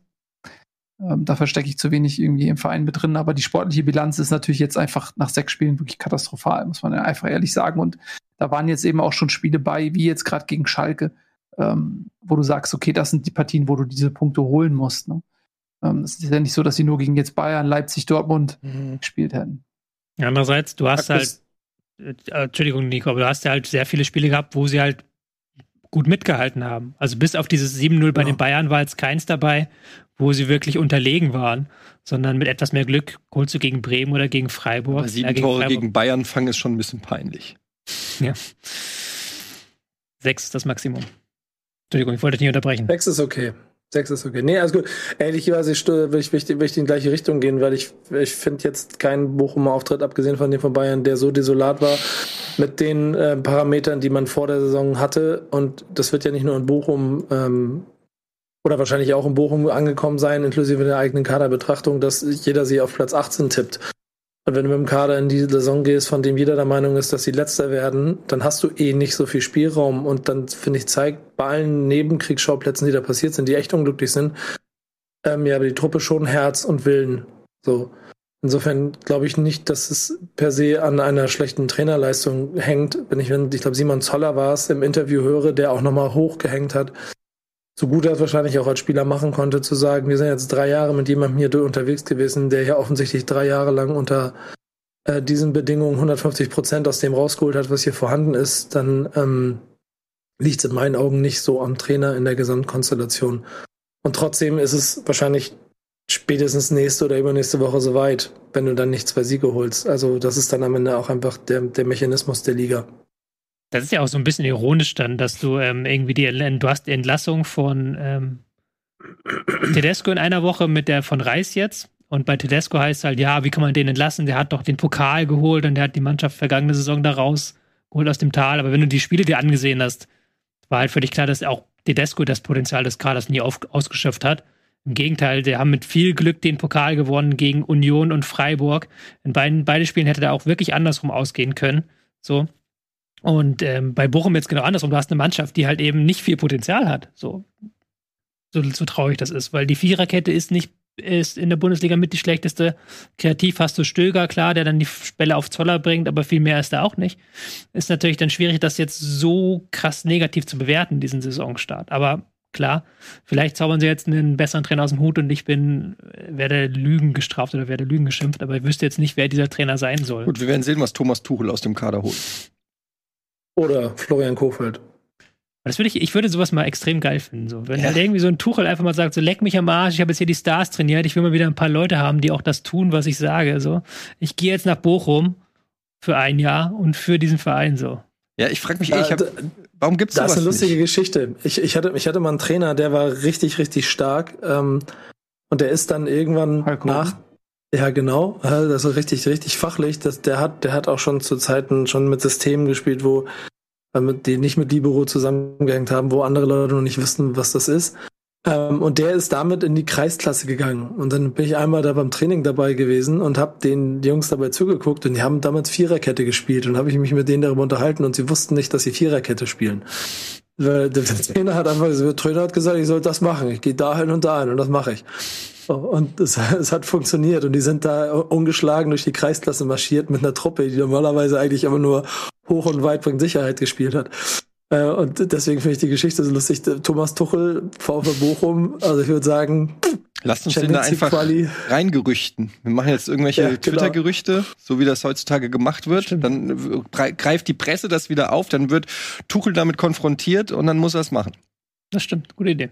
Ich finde ja eh so. Ich wollte noch eine ja, sorry, Parallele, mach, mach, mach noch bevor wir zu weit weg äh, driften von dem Spiel, also was ich mich da, bei dieser Reisfrage so, ich musste immer so ein bisschen an Bielefeld denken. Ähm, die haben ja auch damals, da haben wir auch, als sie den Trainer gewechselt haben, äh, Kramer kam dann ja damals, ne? mhm. ne? Äh, nach Bielefeld in der Saison, in, der, in ihrer ersten Bundesliga-Saison, manchmal war das noch. Und dann ähm, haben wir auch gesagt, okay, wie, wie kann Bielefeld jetzt äh, ja, den Trainer wechseln? Ich meine, ist doch klar, dass die als Absteiger Nummer eins oder zwei gehandelt werden. Und dann haben sie aber die Klasse noch gehalten, meine ich, nach dem Trainerwechsel, ne? Ja. War aber so, ein bisschen, also da hatte ich. Ja, ist ein bisschen, deine Analogie ist ein bisschen insofern fragwürdig, weil das war in der Rückrunde und das war relativ spät in der Saison, wo mhm. sie dann mhm. Neuhaus entlassen haben. Neuhaus hat auch nicht in der vergangenen Saison schon die Klasse gehalten gehabt. Also bei Reis kannst du ja sagen, er hat schon bewiesen, dass er das kann mit einem mhm. ähm, Kader, der nicht übermäßig gut ist. Und ähm, Neuhaus hatte damals auch, glaube ich, zwei Spiele am Stück 3-0 verloren oder irgendwie war das neun Gegentore in drei Spielen. Das war auf jeden Fall sehr, sehr wild. Und das ist in dem Sinne ja. Aber du hast natürlich mit dem grundsätzlichen Punkt recht. Die Frage ist immer, wer kommt als nächstes und was holt der raus? Also, daran ja. musst du es ja eigentlich messen. Sollen wir mal tippen? Wer hat einen Trainertipp für Bochum? Ich ja. fange mal an, ich sag Mirko Slomka. Gibt's, gibt's den noch? Friedhelm Funkel. Oh, nee. interessant. Als Feuerwehrmann? Nein, auf keinen Fall. Wenn dann Peter Neururer, der ist sehr verbunden mit Bochum. Das sind. Tobi, du musst auch was sagen. Ich sag Gramozzi, ist super langweilig, aber es Gramozis. wird, wird schon gerüchtet. Nico, Kofeld war Ich das Joke? überall Florian, nee, ich bringe überall Florian Kofeld mit ins Gespräch. Einfach Ich weiß nicht, Weil du den liebst, ne? Weil der Abstiegskampf Nee, kann. nee, weil ich möchte, der war der Abstiegskampf kann, genau. Weil, weil ich einfach möchte, dass dieser Name nicht aus deinem Gedächtnis verschwindet, Eddie. Dafür sorgst du. Egal, was passiert. Was mit Ja, Markus immer wieder Weinziel? Florian Kofeld. Nee, Florian Kofeld. Manuel Baum vielleicht? Bruno Labbadia? Nee. Ja, so ein. Er ist woanders im Gespräch. Auf jeden Fall ist das eine unglaublich schwierige ähm, Situation, in die du auch als Trainer kommst. Auf der einen Seite hast du jetzt vielleicht gar nicht so viel zu verlieren, weil keiner mehr was von dir erwartet. Auf der anderen Seite kannst du da dich auch aufs Sterbebett legen. Ne? Also wenn du merkst, Mhm. okay, du, du hast da kurzfristig jetzt keinen Erfolg, dann hast du da noch irgendwie eine Dreiviertelsaison, äh, die du einfach nur runtergehst. Und dann ist das, was, das ist das, was du dann als Trainer machst. ne? Ja. Und da, da Bochum wahrscheinlich dann nicht nochmal eine Reißleine zieht, ähm, gehst du dann einfach, ja, wie gesagt, legst du dich da aufs Sterbebett. Also das kann auch eine sehr undankbare Aufgabe sein, äh, weil dann gehst du halt irgend, gehst du halt runter und dann bist du halt irgendwann an einem Punkt, dass du für die zweite Liga planst, bist du dann noch nach äh, der Saison der Kandidat, der da auch in der zweiten Liga dann bleibt oder was, keine Ahnung. Ist auf jeden Fall eine schwierige Situation. Äh, Tobi, was sagt dir der Name Heiko Butcher? Der ist der, ähm, Nee, der kommt nicht, ich, ich wollte jetzt so, ich wollte jetzt so, mir, der Name Sätze sagt mir, ja, ja, klar, der übernimmt jetzt erstmal interimsweise. Ich weiß nicht, ob er da länger bleiben darf. Ähm, aber ich sagt mir Wer tatsächlich nicht so viel, muss ich gestehen. Wer weiß. Ja, ich hatte gehofft, du kannst jetzt irgendwas davon erzählen, dass er sehr, sehr beeindruckt hat, weil er das und das und das und das gemacht hat. Nee, Aber- nee, nee, nee. Der, der, der war schon so ein bisschen im Gespräch, als es dann diese, diese Trainerdiskussion gab wegen dem Schalke-Gerücht und der gilt ja als Trainer-Talent mit der U19. Aber was er jetzt genau macht, weiß ich nicht, sorry. Er war Eintracht-Spieler früher und war da immer die rechte Hand vom Trainer. War immer wohl einer, der so schon als Spieler so Ambitionen hatte, Ansagen zu machen und dem man Mhm. vertraut hat. Ähm, Kapitän damals, glaube ich, bei Freiburg war er. Äh, Von wo kam er? Freiburg? Egal. Freiburg hat auf jeden Fall mal gespielt. Ja. Ähm, ja, auf jeden Fall, wenn man so, leider können wir die Tabelle jetzt nicht einblenden, aber wenn man sich die Tabelle anguckt, finde ich es halt auch extrem, also schwierig hier zu prognostizieren, wer hier noch wen Bochum einholen soll. Weil du hast äh, jetzt unmittelbar vor dir hast du Leverkusen und Wolfsburg. Da behaupte ich mal, das wird sich eventuell noch ein bisschen verschieben. Und dann hast du natürlich die üblichen Verdächtigen Hertha, Stuttgart, Augsburg, Schalke, aber das sind, die sind alle nicht so schlecht in dieser Saison, dass du sagen kannst, da läuft gar nichts, sondern die sind so, wie man es eigentlich erwarten kann für so äh, Vereine, ähm, mal gut, mal nicht so gut. Aber bis zum Ende wird es wahrscheinlich eine spannende Sache. Also da ist jetzt nicht noch, du hast jetzt nicht noch ein Paderborn und, und ein Kräuter Fürth oder wo, wo du sagen kannst, okay, die, könnt, die könnten wir noch catchen, sondern also wer immer da auch bei Bochum jetzt das Amt übernimmt, der guckt auf die Tabelle und denkt sich auch, hui, oder? Also ist schon nicht so leicht. Ja, das hat der, äh, ja, der Nico, das hat Nico Nils ja gerade gesagt, das ist Nein, wirklich ein Das Himmelsfahrt. war meine, ein, äh, habe ich selber beobachtet. Okay. Okay. Ja, wen sollen sie einholen? Vielleicht. Ja, die Tabelle ist ja schon ironisch mit Leverkusen auf 17 und Wolfsburg auf 16. Also, das sind jetzt die direkten Konkurrenten, die sie einholen müssten. Okay, dann machen wir mal weiter. Was äh, wollen wir denn jetzt besprechen? Du hast gerade schon ein paar Namen genannt. Guck mal hier. Wollen wir über Wir Leverkusen? können, wir, ja. was willst du, Werder? Ja, komm, machen wir erst Werder. da- Dann kannst du auch endlich Nee, mal nee. was äh, zu Nee, nee, nee, nee. Werder 0-1. Dann nimm das, Okay. Doch, wir machen nimm das das jetzt. Werder Bremen, Heimniederlage, katastrophal gespielt gegen FC Augsburg. Richtig, richtig schlecht, Werder Bremen. Wow, was ist da los? Also, ganz ehrlich, kannst ja nicht eine ganze Saison davon ausgehen, dass du in der 93. jedes Mal in den letzten Minuten nach der 90. Minute Spiele drehst. Ne? Das habt ihr doch jedes Mal wieder versucht. Ja, und da- das ist aber das Absurde da dran, weil ich saß vom Fernseher und guck mir das an und denke mir, nee, Alter, das kann nicht sein. Die machen, kriegen ja sich allen Ernstes in der 93 Minuten Elfmeter und holen einen Punkt. Und ich finde, du hast allem angemerkt, bei, bei aller Kleinigkeit, Augsburg muss, muss früh Tore machen. Das, das darf, also da war irgendwo, haben ein paar Prozent gefehlt und das Abseitstor von, ähm, von Füllkrug ist, finde ich, schon Hanebüchen von, von der, von, von der, von der, also von der Größe der Abseits, also weißt du, des Abseits, aber ähm, am Ende auch ja vollkommen gehört zu dieser Geschichte dazu. Voll, vollkommen legitim für das, was dann einfach passiert und du hast solche Tage und dann äh, machst, kriegst du dieses äh, Gegentor, was, und das, Tobi, du wirst es ja auch gesehen haben, was, was mich äh, da am meisten aufgeregt hat, ist, dass auch da wieder so ein paar Prozent gefehlt haben. Da stehen vier Leute. Und warum, warum, warum geht Friedel nicht diesen einen Schritt davor, den er machen kann? Das ist, das ist jetzt sportlich nicht so, so schwierig, diese zwei Schritte mehr zu machen oder diesen einen größeren Schritt. Da haben überall ein paar Prozent gefehlt. Und dann ist Gikiewicz in der Gesamtperson äh, einfach dieses, der erklärt dieses Spiel in allem. So, mit, mit dem, mit dem Gefühl von, ja, wir fahren hier nach Bremen und Bremen denkt, die hauen uns hier 4-0 aus der Halle, so sind die hier aufgetreten, den so zeigen wir mal richtig, wo der Hammer hängt. Und dann halte ich in der 93 Minute auch noch den Elver und leg mich auch noch mit dem ganzen Stadion an. Und trotzdem bin ich ehrlicherweise bei all dem, was da passiert ist, immer noch Giekiewicz, weil ich finde, das gehört, ja, ich weiß, gehört zum Stadion irgendwie dazu, aber dass dann ein Torhüter irgendwann mal auch genug hat und, und wenn eine Kurve sich mit ihm langlegt, denn jetzt ist die Werder-Kurve ja nun wirklich nicht das, die, die schlimmste und böseste Kurve auf dem Planeten das wird gar nicht so schlimm gewesen sein, aber eine Geschichte, sich dann hinzustellen, dann den Elfmeter zu halten und damit Augsburg drei, Augsburg drei Punkte zu holen. Ähm, ich, ich bin da so ein bisschen gleichgültig aus mehreren Gründen. Und der entscheidende ist, es ist wieder der FC Augsburg und wieder holen sie Punkte an Stellen, wo sie rein von der Logik der Tabellen oder der, der Spieltagskonstellation eigentlich keine drei Punkte holen sollten. Jetzt hat es Bremen nochmal wieder direkt erwischt, was ich fast mit, äh, was ich fast mit erwartet hatte und so. Was soll ich sagen? Das ist bitter. Du hättest elf Punkte gehabt. Ich meine, müssen wir, müssen wir nicht, ne, keine Sorge. Ich habe zwei Witze auf Twitter darüber gemacht, habe sofort die, sofort die Twitter-Polizei am Hals gehabt, die meinte, ja, lass mal Kirche im Dorf lassen, aber Werder Bremen, lass ich. Keine Sorge. Aber stellt euch mal vor, Werder Bremen hätte jetzt elf Punkte. Haben sie nicht und deshalb ist mir wichtiger, wie viele sie jetzt auf Schalke haben und das sind nur noch zwei. Hm. Ja. Ich fand übrigens diese Genkiewicz-Nummer auch völlig überkocht. Also ähm, da ist jetzt, der Spieler wird da irgendwie 90 Minuten aus der Kurve oder zumindest 45 äh, irgendwie beleidigt oder despektierlich mit Sprüchen überzogen. Und dass dann so ein Spieler in so einer Situation, wenn er dann diesen Elfmeter hält, dann mal zur Kurve geht und sagt, so hier seht ihr, jetzt könnt ihr mal eure eigenen Worte schlucken. Ey, das ist doch völlig in Ordnung.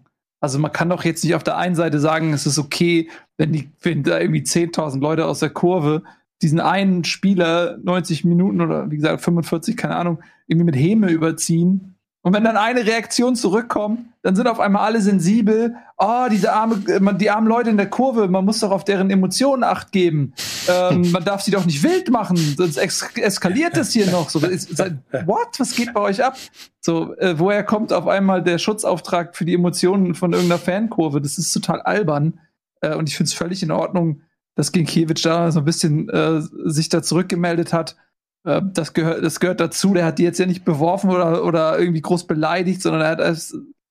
Also, sorry, also da dem Spieler da jetzt irgendwie irgendwas ankreiden zu wollen, finde ich ein bisschen albern, ehrlich gesagt. Das muss man dann aushalten, wenn du einen Torwart die ganze Zeit beschimpfst und dann hält er halt, das ist halt Karma. Und dann hält er in der 93. Minute den entscheidenden Elfmeter. Ja, okay, dann müsst ihr das jetzt einfach aushalten. Sorry. Ich glaube, man, man muss halt gucken, also er hat natürlich auch noch, er hat dann noch ein bisschen versucht, da den Elfmeterpunkt, äh, hat er mit dem Fu äh, so ein bisschen da rumgeschrubbelt, das gehört sich. Nicht, hat dann auch sehr stark gestikuliert, dass doch bitte der Wahr eingreifen soll, wobei man da sagen muss, äh, meiner Meinung nach war das ein ungerechtigter, unberechtigter äh, Elfmeter, den Werder da gekriegt hat. Und sehr komisch, dass da, also wir werden da vielleicht auch äh, später noch, ich glaube bei Leverkusen war es oder wo, also das leuchtet einfach als Fan dann teilweise nicht ein. Ich will gar nicht diese Riesenkiste jetzt aufmachen, dann können wir noch zu, über Colinas Erben und weiß ich nicht was reden. Aber wenn man sich so den Spieltag anguckt und sich dann fragt, okay, in dem einen, da greift der war ein, hier wiederum nicht, man versteht es einfach als Fan dann auch einfach irgendwo nicht, warum da dann ähm, so mit zweierlei Maß offensichtlich so eine Willkür teilweise herrschen lässt. Ich glaube, der hat sich dann einfach auch bei Gikiewicz plus die ganzen Zeit, die Beleidigung von den Fans, hat sich natürlich dann auch viel aufgestaut. Und er, man darf auch nicht vergessen, in den letzten Wochen, also kurz vor seinen jetzt letzten ein, zwei Spielen, wo er richtig gut gehalten hat, ähm, war ja noch im Transfermarkt, hieß es ja noch, äh, Augsburg möchte einen neuen Torwart verpflichten, weil Gikiewicz ähm, nicht gut genug ist.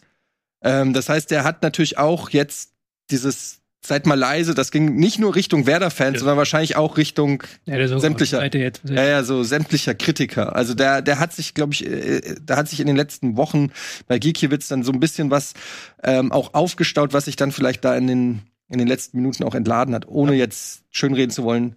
Man muss sich nicht den Elfmeterpunkt zu ramponieren. Man muss ihn jetzt auch nicht als Anschaltslamm darstellen. Also er ist schon eine streitbare Figur, der auch immer wieder aneckt, der auch immer wieder sich mit den Fans anlegt. Auch kann ja Union Berlin zum Beispiel Fans genug Lieder davon singen, wie oft er halt sich in den Mittelpunkt auch dargestellt hat. So, also das ist, ist ein Keeper. Er ist ein Keeper, Keeper klar. Der, der, der, hat einfach nicht, der, der, das ist eine Schraube, aber Nein. das, das muss er ja auch haben, Nein, ich, ehrlicherweise. Ich, ich, will jetzt auch gar nicht die Schuld ihm zuschieben, will nur sagen, dass halt jetzt hier auch Giekewitsch jetzt nicht die, die, das Unschuldslamp immer ist, aber in der Situation, klar, ist ja nee, auch okay. Es find, gehört ja auch dazu irgendwie so ein Stück weit, oder nicht? Also, ey, voll, ich, ich, ehrlich, was hat er denn gemacht? Er hat so gemacht. So, er hat, er hat gefragt, natürlich wird er noch ein bisschen gestikuliert, aber das ist das, was hauptsächlich in den Bildern war. So, was, was wollt ihr von mir? Und nochmal, ich bin, ich bin Werder-Fan. Und trotzdem denke ich an der Stelle, alter Schwede, Gikiewicz, Respekt, Respekt für diesen Auftritt, den du da gemacht hast. Äh, wir freuen uns aufs Rückspiel. Das kann auf jeden Fall sehr, sehr spannend werden. Ähm, aber lass ihn doch einmal seine Emotionen da raus. Meine Güte. Und ehrlicherweise, ich habe ihn bei Kickbase, äh, das war, das war für mich der Win des Tages. Da habe ich bei einer, in meiner anderen Gruppe den Spieltag gewonnen, weil ich quasi mit Werder Bremen zwar verliere, aber mit, mit äh, Gikiewicz 300 Punkte mache. Das alleine war schon die halbe Spieltagssiegmiete. Insofern bin ich, glaube ich, auch deshalb spätestens Team Gikiewicz geworden an diesem Wochenende. Vielleicht sollte man auch eher mal fragen, warum eigentlich Duxch geschossen hat und nicht Füllkrug. Ja, da gibt's aber auch schon Dinge dazu, die dazu gesagt wurden, dass sie sich immer regelmäßig abwechseln. Und ehrlicherweise, Alter, Duxch hat, also die Saison von Füllkrug läuft super. Die von Duxch nicht. Und Duxch ist aber derjenige, der in der zweiten Liga gebombt hat, weil er dann immer den einen fünf Zentimeter weiter nach links. Und das hat, Duxch hat in dieser Saison schon ein paar Situationen gehabt, wo einfach zehn Zentimeter fehlen. Und dann ist es so ein bisschen, glaube ich, ein Gefühl von äh, Stürmer, Stürmer Selbstvertrauen, das sagt, ich mach das und die anderen sagen, ja komm, wir geben dem jetzt Platz der Knoten. Wir denken das auch heute. Ja, das, das leuchtet schon ein, aber das Ding ist halt, das ist ja auch das, wo Gikiewicz sagt, also wäre das jetzt ein, weiß ich nicht, ein WM-Finale würdest du auch sagen, dann nehmen wir den sicheren, den besten, der momentan vor Selbstbewusstsein strotzt und benutzt nicht einen Elfmeter in der 93. Minute zum Aufbau von äh, mangelndem Selbstbewusstsein. Kann man so machen, aber, ja, Moment, aber ein Füllkrug hat den wahrscheinlich reingezimmert und ähm, das muss man und, sich, aber, das muss sich Werder Bremen schon ankreiden lassen. Nee, warum? Das ist Quatsch. Füllkrug, wieso, was, wem willst du denn da etwas ankreiden lassen, wenn auf dem Platz Füllkrug und Duxch nebeneinander stehen und gemeinsam entscheiden, Duxch schießt? Möchtest du jetzt dem Vorstand von Werder Bremen dafür oder dem Trainer dafür erzählen oder was? Das ist doch Bullshit. Das ist einfach eine Entscheidung, die vor Ort getroffen wird und die ist in diesem Fall falsch getroffen worden. Was wäre dann passiert, wenn Füllkrug geschossen hätte und hätte ihn verschossen? Meiner Meinung nach ist es ein Fehler von Christian Streich. oh Gott. Nee, keine doofen Sprüche hinterher. Alles gut. Nico, Nico, reiß dich zusammen. Nochmal kurz. Zusammen. Nicht auf, nicht auf Eddie regieren. Nicht auf Eddie reagieren. Nochmal kurz zum Sportlichen. Ähm, Augsburg auch wieder interessant, wieder mit einer Passquote von 53 Prozent. So irgendwie, man hat das Gefühl, da kommt irgendwie ein neuer Trainer hin mit Enrico Maaßen, der eigentlich so sagt, ich will hohes Pressing spielen, ich will umschalten, wir wollen jetzt eine geile Umschaltmannschaft werden. Ja, hohes Pressing machen sie, aber halt eher, um den Gegner zu langen Bällen zu zwingen und dann selber halt den Ball vorne hin zu bolzen. Augsburg kriegt irgendwie, die machen das halt so die kriegen dann immer ihren Abstiegskampffußball hin, egal welcher Trainer da gerade ist, und sind dann in diesen Abstiegskampfspielen irgendwie da und schaffen es dann, den Gegner runterzuziehen und da dann dieses 1 zu 0 sich da reinzumeiern.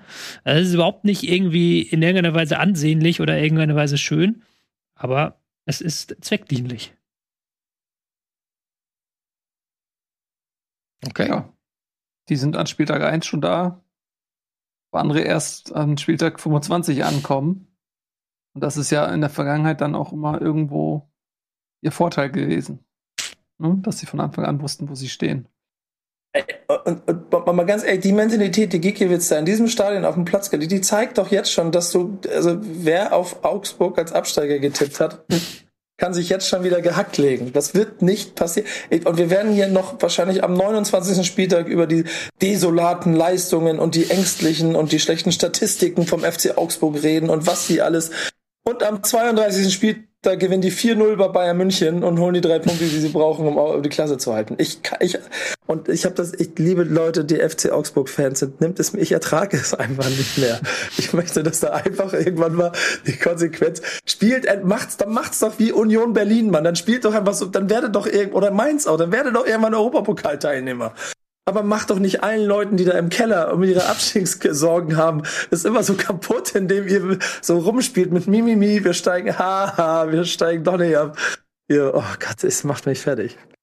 Und Nils, ich sag dir, die bleiben drin. Und wenn dein HSV nächstes Jahr, du wirst, du wirst die gleichen Emotionen für den FC Augsburg haben wie ich, wenn du nächste Saison den Spielplan vom Hamburger Sportverein in der ersten Fußball-Bundesliga angucken wirst. Und dir anguckst, gegen wen Augsburg in den letzten fünf Spielen spielt. Und du dir ausrechnest, hm, Augsburg und Aufsteiger Paderborn, das sind die Mannschaften, die wir hinter uns lassen müssen. ja gut, äh, ist ja noch eine Weile hin, bis diese Realität möglich ist, aber ähm, ich, es ist nicht so, dass ich das nicht kenne. Also du äh, hast es vielleicht vergessen, aber ich habe äh, einige Jahre Abstiegskampf mit dem HSV mitgemacht, bevor sie runtergegangen sind. Und da war Augsburg schon da. Deswegen, ich, ich, erinnere mich schon daran. Oh Gott. ja. Oh, naja. So sieht das aus. Okay. Da waren die auch schon dabei. Da haben die das auch schon so gemacht, ne? Das macht ja. mich, das macht mich, das, also, macht, das hat mich echt am meisten fertig gemacht am Freitag. Naja. Werder Bremen acht Punkte, neunter Platz ist doch alles noch gut für einen Aufsteiger. Und Augsburg, ähm, ja, wichtiger Sieg, um zumindest weiterhin im Rennen zu bleiben. Wir haben ja, ich glaube, drei von vier Leuten oder fünf Leuten haben, haben Augsburg auf Abstieg. Ich glaube, zwei. Alle außer mir, glaube ich. Ja. Oder so, oder? Ja. Zumindest auf Relegation mindestens, mhm. ja. Ähm, schauen wir mal, wie sich das dann da noch weiterentwickelt. Machen wir weiter mit, was haben wir denn noch? Max Kruse. Zum Beispiel Hertha gegen Leverkusen haben wir noch. Ja. Okay, mir hier wird Max Kruse reingeflüstert. Das ist natürlich auch ein schönes Thema. Ähm, dann machen wir erst Max Kruse und dann machen wir Leverkusen. Weil Max Kruse natürlich ein Thema ist, das momentan äh, die, die, die, die Szene natürlich ähm, in Atem hält. Wie sagt man? Sagt man das? Mhm. Ja. Ähm, Nico Kovac, Trainer des VfL Wolfsburgs, hat einfach mal öffentlich auch. Warum lachst du? Ich finde das so geil. Nico Kovac hat in den vergangenen Jahren der Bundesliga mehr so ähm, Kommunikationspatzer beschert als andere Trainer in ihrer gesamten Karriere so. Also so manche Trainer, die sagen nix halt, die reden äh, stundenlang und er halt, er hat die Bayern zu einem 100 kmh VW Golf erklärt. Er hat gesagt, Thomas Müller, was war Thomas Müller? Ähm, ja, der könnte ja auch mal seine Einsätze bekommen und jetzt, so Stand jetzt, gibt's ja auch noch das mhm. Problem und jetzt hat er einfach mal so in einem Nebensatz die Bundesliga-Karriere von Max Kruse beendet. So, denkst, wo dann der, also, du denkst, du kannst doch nicht die erklären, egal, selbst wenn du nicht mehr spielen lässt, diese Saison kannst du nicht einfach die Bundesliga-Karriere von irgendjemandem beenden. Das geht also doch es nicht. Es ist schon das sehr kurios. Also man muss schon sagen, Diplomatie ist nicht immer vielleicht die größte Stärke von Nico Kovac, aber in der Deutlichkeit den Topstar des Vereins vor die Tür zu setzen, das ähm, sieht man jetzt auch nicht alle Tage, zumal sich das ja, das war ja gefüllt mit Anlauf. Es gab diese Probleme am Anfang schon der Saison, wir haben hier drüber gesprochen, gesagt, das kann noch das kann noch zum Pulverfass werden. Dann gab es ein Machtwort von Schmatke, die sollen sich jetzt mal zusammenreißen. Dann war plötzlich Max Kruse die letzten ein oder zwei Spiele sogar in der Startelf. Und jetzt ist er aus dem Kader geflogen und die Tür wurde komplett geschlossen und es wurde gesagt, nee, der spielt hier nicht mehr. Und der spielt auch nirgendwo an, der wird auch wahrscheinlich nirgendwo anders mehr spielen. Also das waren schon kuriose Ansagen. Währenddessen, ich habe Folge Max Kruse auf Instagram, sehe ich Max Kruse mit seinem Girl irgendwie durch Berlin cruisen, Milchshakes schlürfen und sagen, ey, ich bin immer noch da, was geht, Leute? Ich, wenn einer meine Karriere beendet, dann bin ich das. Peace out. Ähm, also ich muss sagen, aus äh, Sicht eines Nicht-VfL Wolfsburgs-Fans durchaus unterhaltsam alles, was da passiert. Ja, er muss ja auch jetzt weiter mittrainieren und alles. Also sie haben jetzt nur gesagt, er spielt nicht mehr für den VfL Wolfsburg solange Kovac da ist, muss man auch vielleicht ja. dazu leise Ist das vielleicht schon so ein Gamble, den Max Kruse, das finde ich nämlich interessant, das ist eine interessante Beobachtung. Wenn jetzt Nico Kovac 3-0 verloren hätte gegen Eintracht Frankfurt, was leider ja nicht passiert ist, wer hätte sein Stuhl schon mindestens sehr stark gewackelt, wenn nicht sogar, wäre da sogar eine, schon eine Entscheidung vielleicht passiert. Das muss man ganz klar sagen. Und vielleicht hatten Max Kruse darauf ja schon so ein bisschen spekuliert, dass er sich gedacht hat, äh, Wolfsburg wird auf keinen Fall einen Dreier holen ähm, in Frankfurt. Im Gegensatz zu Max Kruse, wenn er durch Berlin cruist oder was? Wow. Leute, Nils Bohmhoff. Ich schweige extra ein bisschen, um das sacken zu lassen. nee, ich wollte, äh, was ich eigentlich sagen wollte, ist, ja. ähm, Entschuldigung, aber mich, mich mir brodelt das, äh, weil ich, äh, ich finde, Max Kruse, der ist damals nach Wolfsburg gekommen, in der verzweifelten Situation des Vereins mit einem Kofeld, der ihn schon kannte und äh, der auch wusste, okay, den kannst du an einer langen Leine lassen, so. Ähm, und jetzt ist halt mit Nico Kovac jemand gekommen, wo man auch genau weiß, okay, mit dem funktioniert das einfach nicht. Das geht einfach nicht mit, mit Nico Kovac. Das hat er mehr als einmal unter Beweis gestellt. So, und dann ist mal die Frage, und ich bin nicht beim Training dabei, aber wie, wie sehr nimmt sich Max Kruse raus, Max Kruse sein zu dürfen? Und wenn man sieht, wie er in den ersten Saisonspielen über den Platz gelaufen ist, dann muss man einfach sagen, der Typ war einfach überhaupt nicht fit. So. Ähm, und dann denkt man sich, okay, du hast ja noch andere Mitspieler, die denken sich auch, okay, ey, ich denke, es gilt hier ein Leistungsprinzip. So, wieso kann sich der eine Spieler das rausnehmen, hier so mit 10 Kilo Übergewicht, oder meinen 5, ist mir noch egal, äh, über den Platz zu schleichen äh, und alle anderen werden von dem Schleifer Nico Kovac irgendwie hier auf Disziplin und bla, äh, Fitness und so weiter getrimmt. So, da, da hast du ja schon mal so ein Ungleichgewicht, wo ich mir vorstellen kann, dass das auch innerhalb meiner Mannschaft nicht so gut ankommt, weil dann musst du wirklich Lionel Messi sein, ähm, der mal nicht nach hinten arbeitet oder so, aber alle wissen, okay, das ist fucking Lionel Messi. So, dann musst du halt auch richtig, richtig abliefern. Und in dem Moment, wo du das nicht mehr machst, also je weniger du das nicht mehr machst, desto mehr machst du dich angreifbar und desto mehr sorgst du eben auch für Unruhe. Ähm, und ich hatte bei Max Kruse, ich, ich, aus der Entfernung, ich kenne ihn nicht und sein Lebensstil auch nur so aus so Gazetten und so weiter. Deswegen alles unter Vorbehalt. Aber ich kann mir schon vorstellen, dass er es vielleicht, dass er vielleicht ein bisschen zu sehr auf diese Privilegien gepocht hat, äh, sich nicht wie ein professioneller Bundesligaspieler verhalten zu müssen. So, und wenn du dann halt einfach nicht drei Tore im Spiel schießt, da, äh, so. Aber er hat ja, muss man schon sagen, immer abgeliefert dann auf dem Platz. Also, das, also zumindest letzte Saison letzte in der Rückrunde. Saison, ja. Ähm, ja gut, diese Saison war ja natürlich auch noch sehr kurz. Äh, nach zwei Spieltagen kann man ja dann auch noch nicht direkt sagen, er macht, er liefert nicht ab. Natürlich muss ein gewisser Mindeststandard an Fitness und so muss natürlich äh, da sein, aber er war ja schon jemand, wo immer irgendwie das, dieses Gefühl war, okay, du bist der Superstar hier, du bist die Diva oder was auch immer. Dafür zahlst du uns das zurück. Und das hat er, finde ich, bei seinen Vereinen, egal ob es bei Union war, bei Werder oder auch jetzt in der letzten Saison bei Wolfsburg, hat er es eigentlich auch immer, finde ich, dann auch ein Stück weit bewiesen. Ich glaube einfach, dass bei Nico Kovac einfach auch gar nicht, der ist einfach kein Typ, der jemanden besondere Privilegien gerne gibt. Egal wie der, der würde sich wahrscheinlich auch mit Messi anlegen. Ähm, was ist einfach äh, einer, ich weiß das noch, als der bei äh, Eintracht Trainer war, da hat er dann auch eingeführt, äh, das gemeinsame Frühstück, dass alle zur gleichen Zeit da sein müssen, alle müssen gleich viel Orangensaft trinken. So ungefähr. Also der ist einfach ein super Disziplin, Disziplinfanatiker und er macht da, glaube ich, wenig Aus, Ausnahmen. Und ja, ich glaube, da sind einfach wirklich zwei Gemüter oder Philosophien oder was auch immer aufeinander geprallt. Das viel, ich finde viel kurioser, das hätte man doch antizipieren können aus Sicht ja. von Jörg Schmatke und hätte äh, sich im Sommer oder in der Transferperiode noch von Max Kruse trennen können. Und äh, das Thema wäre gar nicht aufgekommen, weil dass das ja. zum Thema wird, das hätte man, finde ich, antizipieren können. Nico, du bist doch sein bester Kumpel. Nee, das nicht, aber ich, also ehrlicherweise kann ich ziemlich viel von dem, was ihr beschreibt, in alle Richtungen verstehen und bestätigen. Und ich glaube, dass ein Max Kruse nur dann funktioniert, wenn das, das gesamte Umfeld, in dem er arbeitet, sich so ein bisschen daran anpasst, wie Max Kruse zu funktionieren oder funktionieren möchte. Und das war doch eigentlich von Sekunde eins klar, dass das nicht klappt. Und deswegen war auch klar, dass es irgendwann kommt. Es ist, finde ich, für alle Seiten ein bisschen dämlich, dass es zwei Wochen nach Beendigung Transferperiode passiert ist, weil jetzt kriegt keiner mehr Geld. Oder da sitzt das auch. Max Kruse ist halt auch ein Kandidat, der sitzt den Vertrag halt einfach aus, solange bis das Transferfenster für die Major League Soccer geöffnet ist. Ich weiß nicht, ob das gerade geöffnet ist oder nicht. Nee, ist nicht geöffnet. Wo er auch schon immer, ja, wo er auch schon ein paar Mal drüber gesprochen hat, dass das ein Thema für ihn ist oder so. Ich weiß jetzt nicht, ob, ob im Winter der Transfer von Max Kruse zum VfL Bochum für alle Beteiligten die beste Option ist. Aber äh, es ist ja, wenn Florian Kofeld dahin wechselt, auf jeden Fall eine Option, die auch noch im Raum steht. Und bis dahin wird er jetzt halt in Wolfsburg, glaube ich, schon alles tun, um weiter im Gespräch zu bleiben, auch mit dem, was Nico Kovac als Steilvorlage geliefert hat.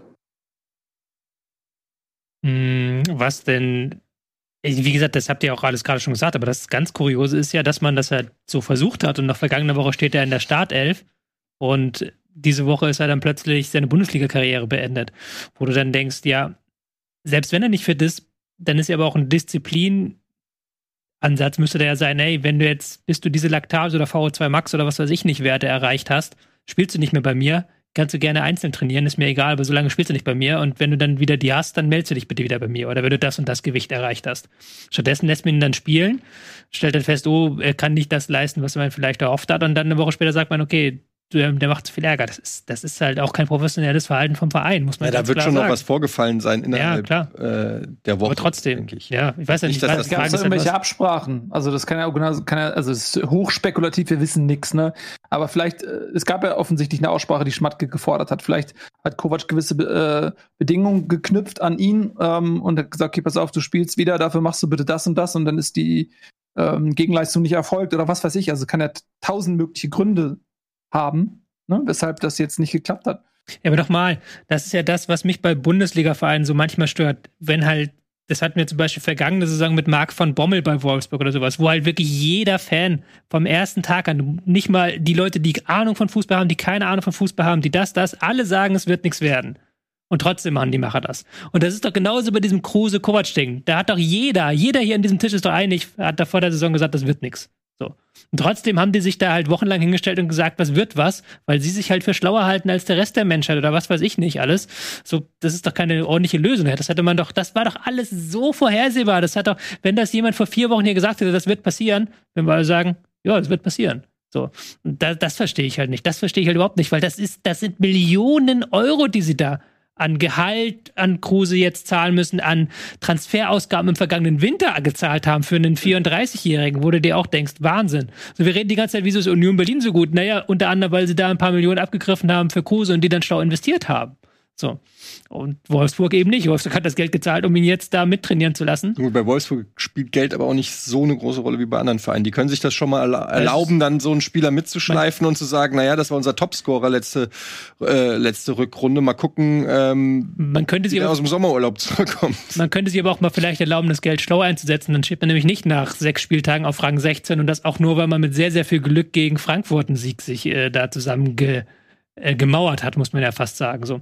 Und das ist halt einfach, für mich ist das kein professionelles Arbeiten in, in, in die eine in die andere Richtung. So. Weil es weiß doch jeder mittlerweile, was du mit Max Kruse Ja, bekommst. es ist schwer einzuschätzen. Man muss dazu auch sagen, Jörg Schmatke scheidet aus zum Winter, glaube ich. Ähm, da weiß man auch nicht, kommt ein Nachfolger, wird Marcel Schäfer das Ding übernehmen.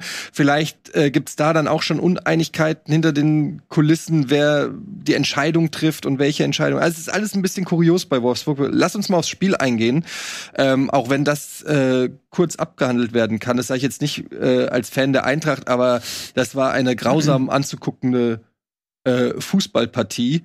Ähm, du hast es schon gesagt, eine sehr defensive Leistung ähm, von Nico Kovac, davon konnte man ausgehen. Zwei Viererketten.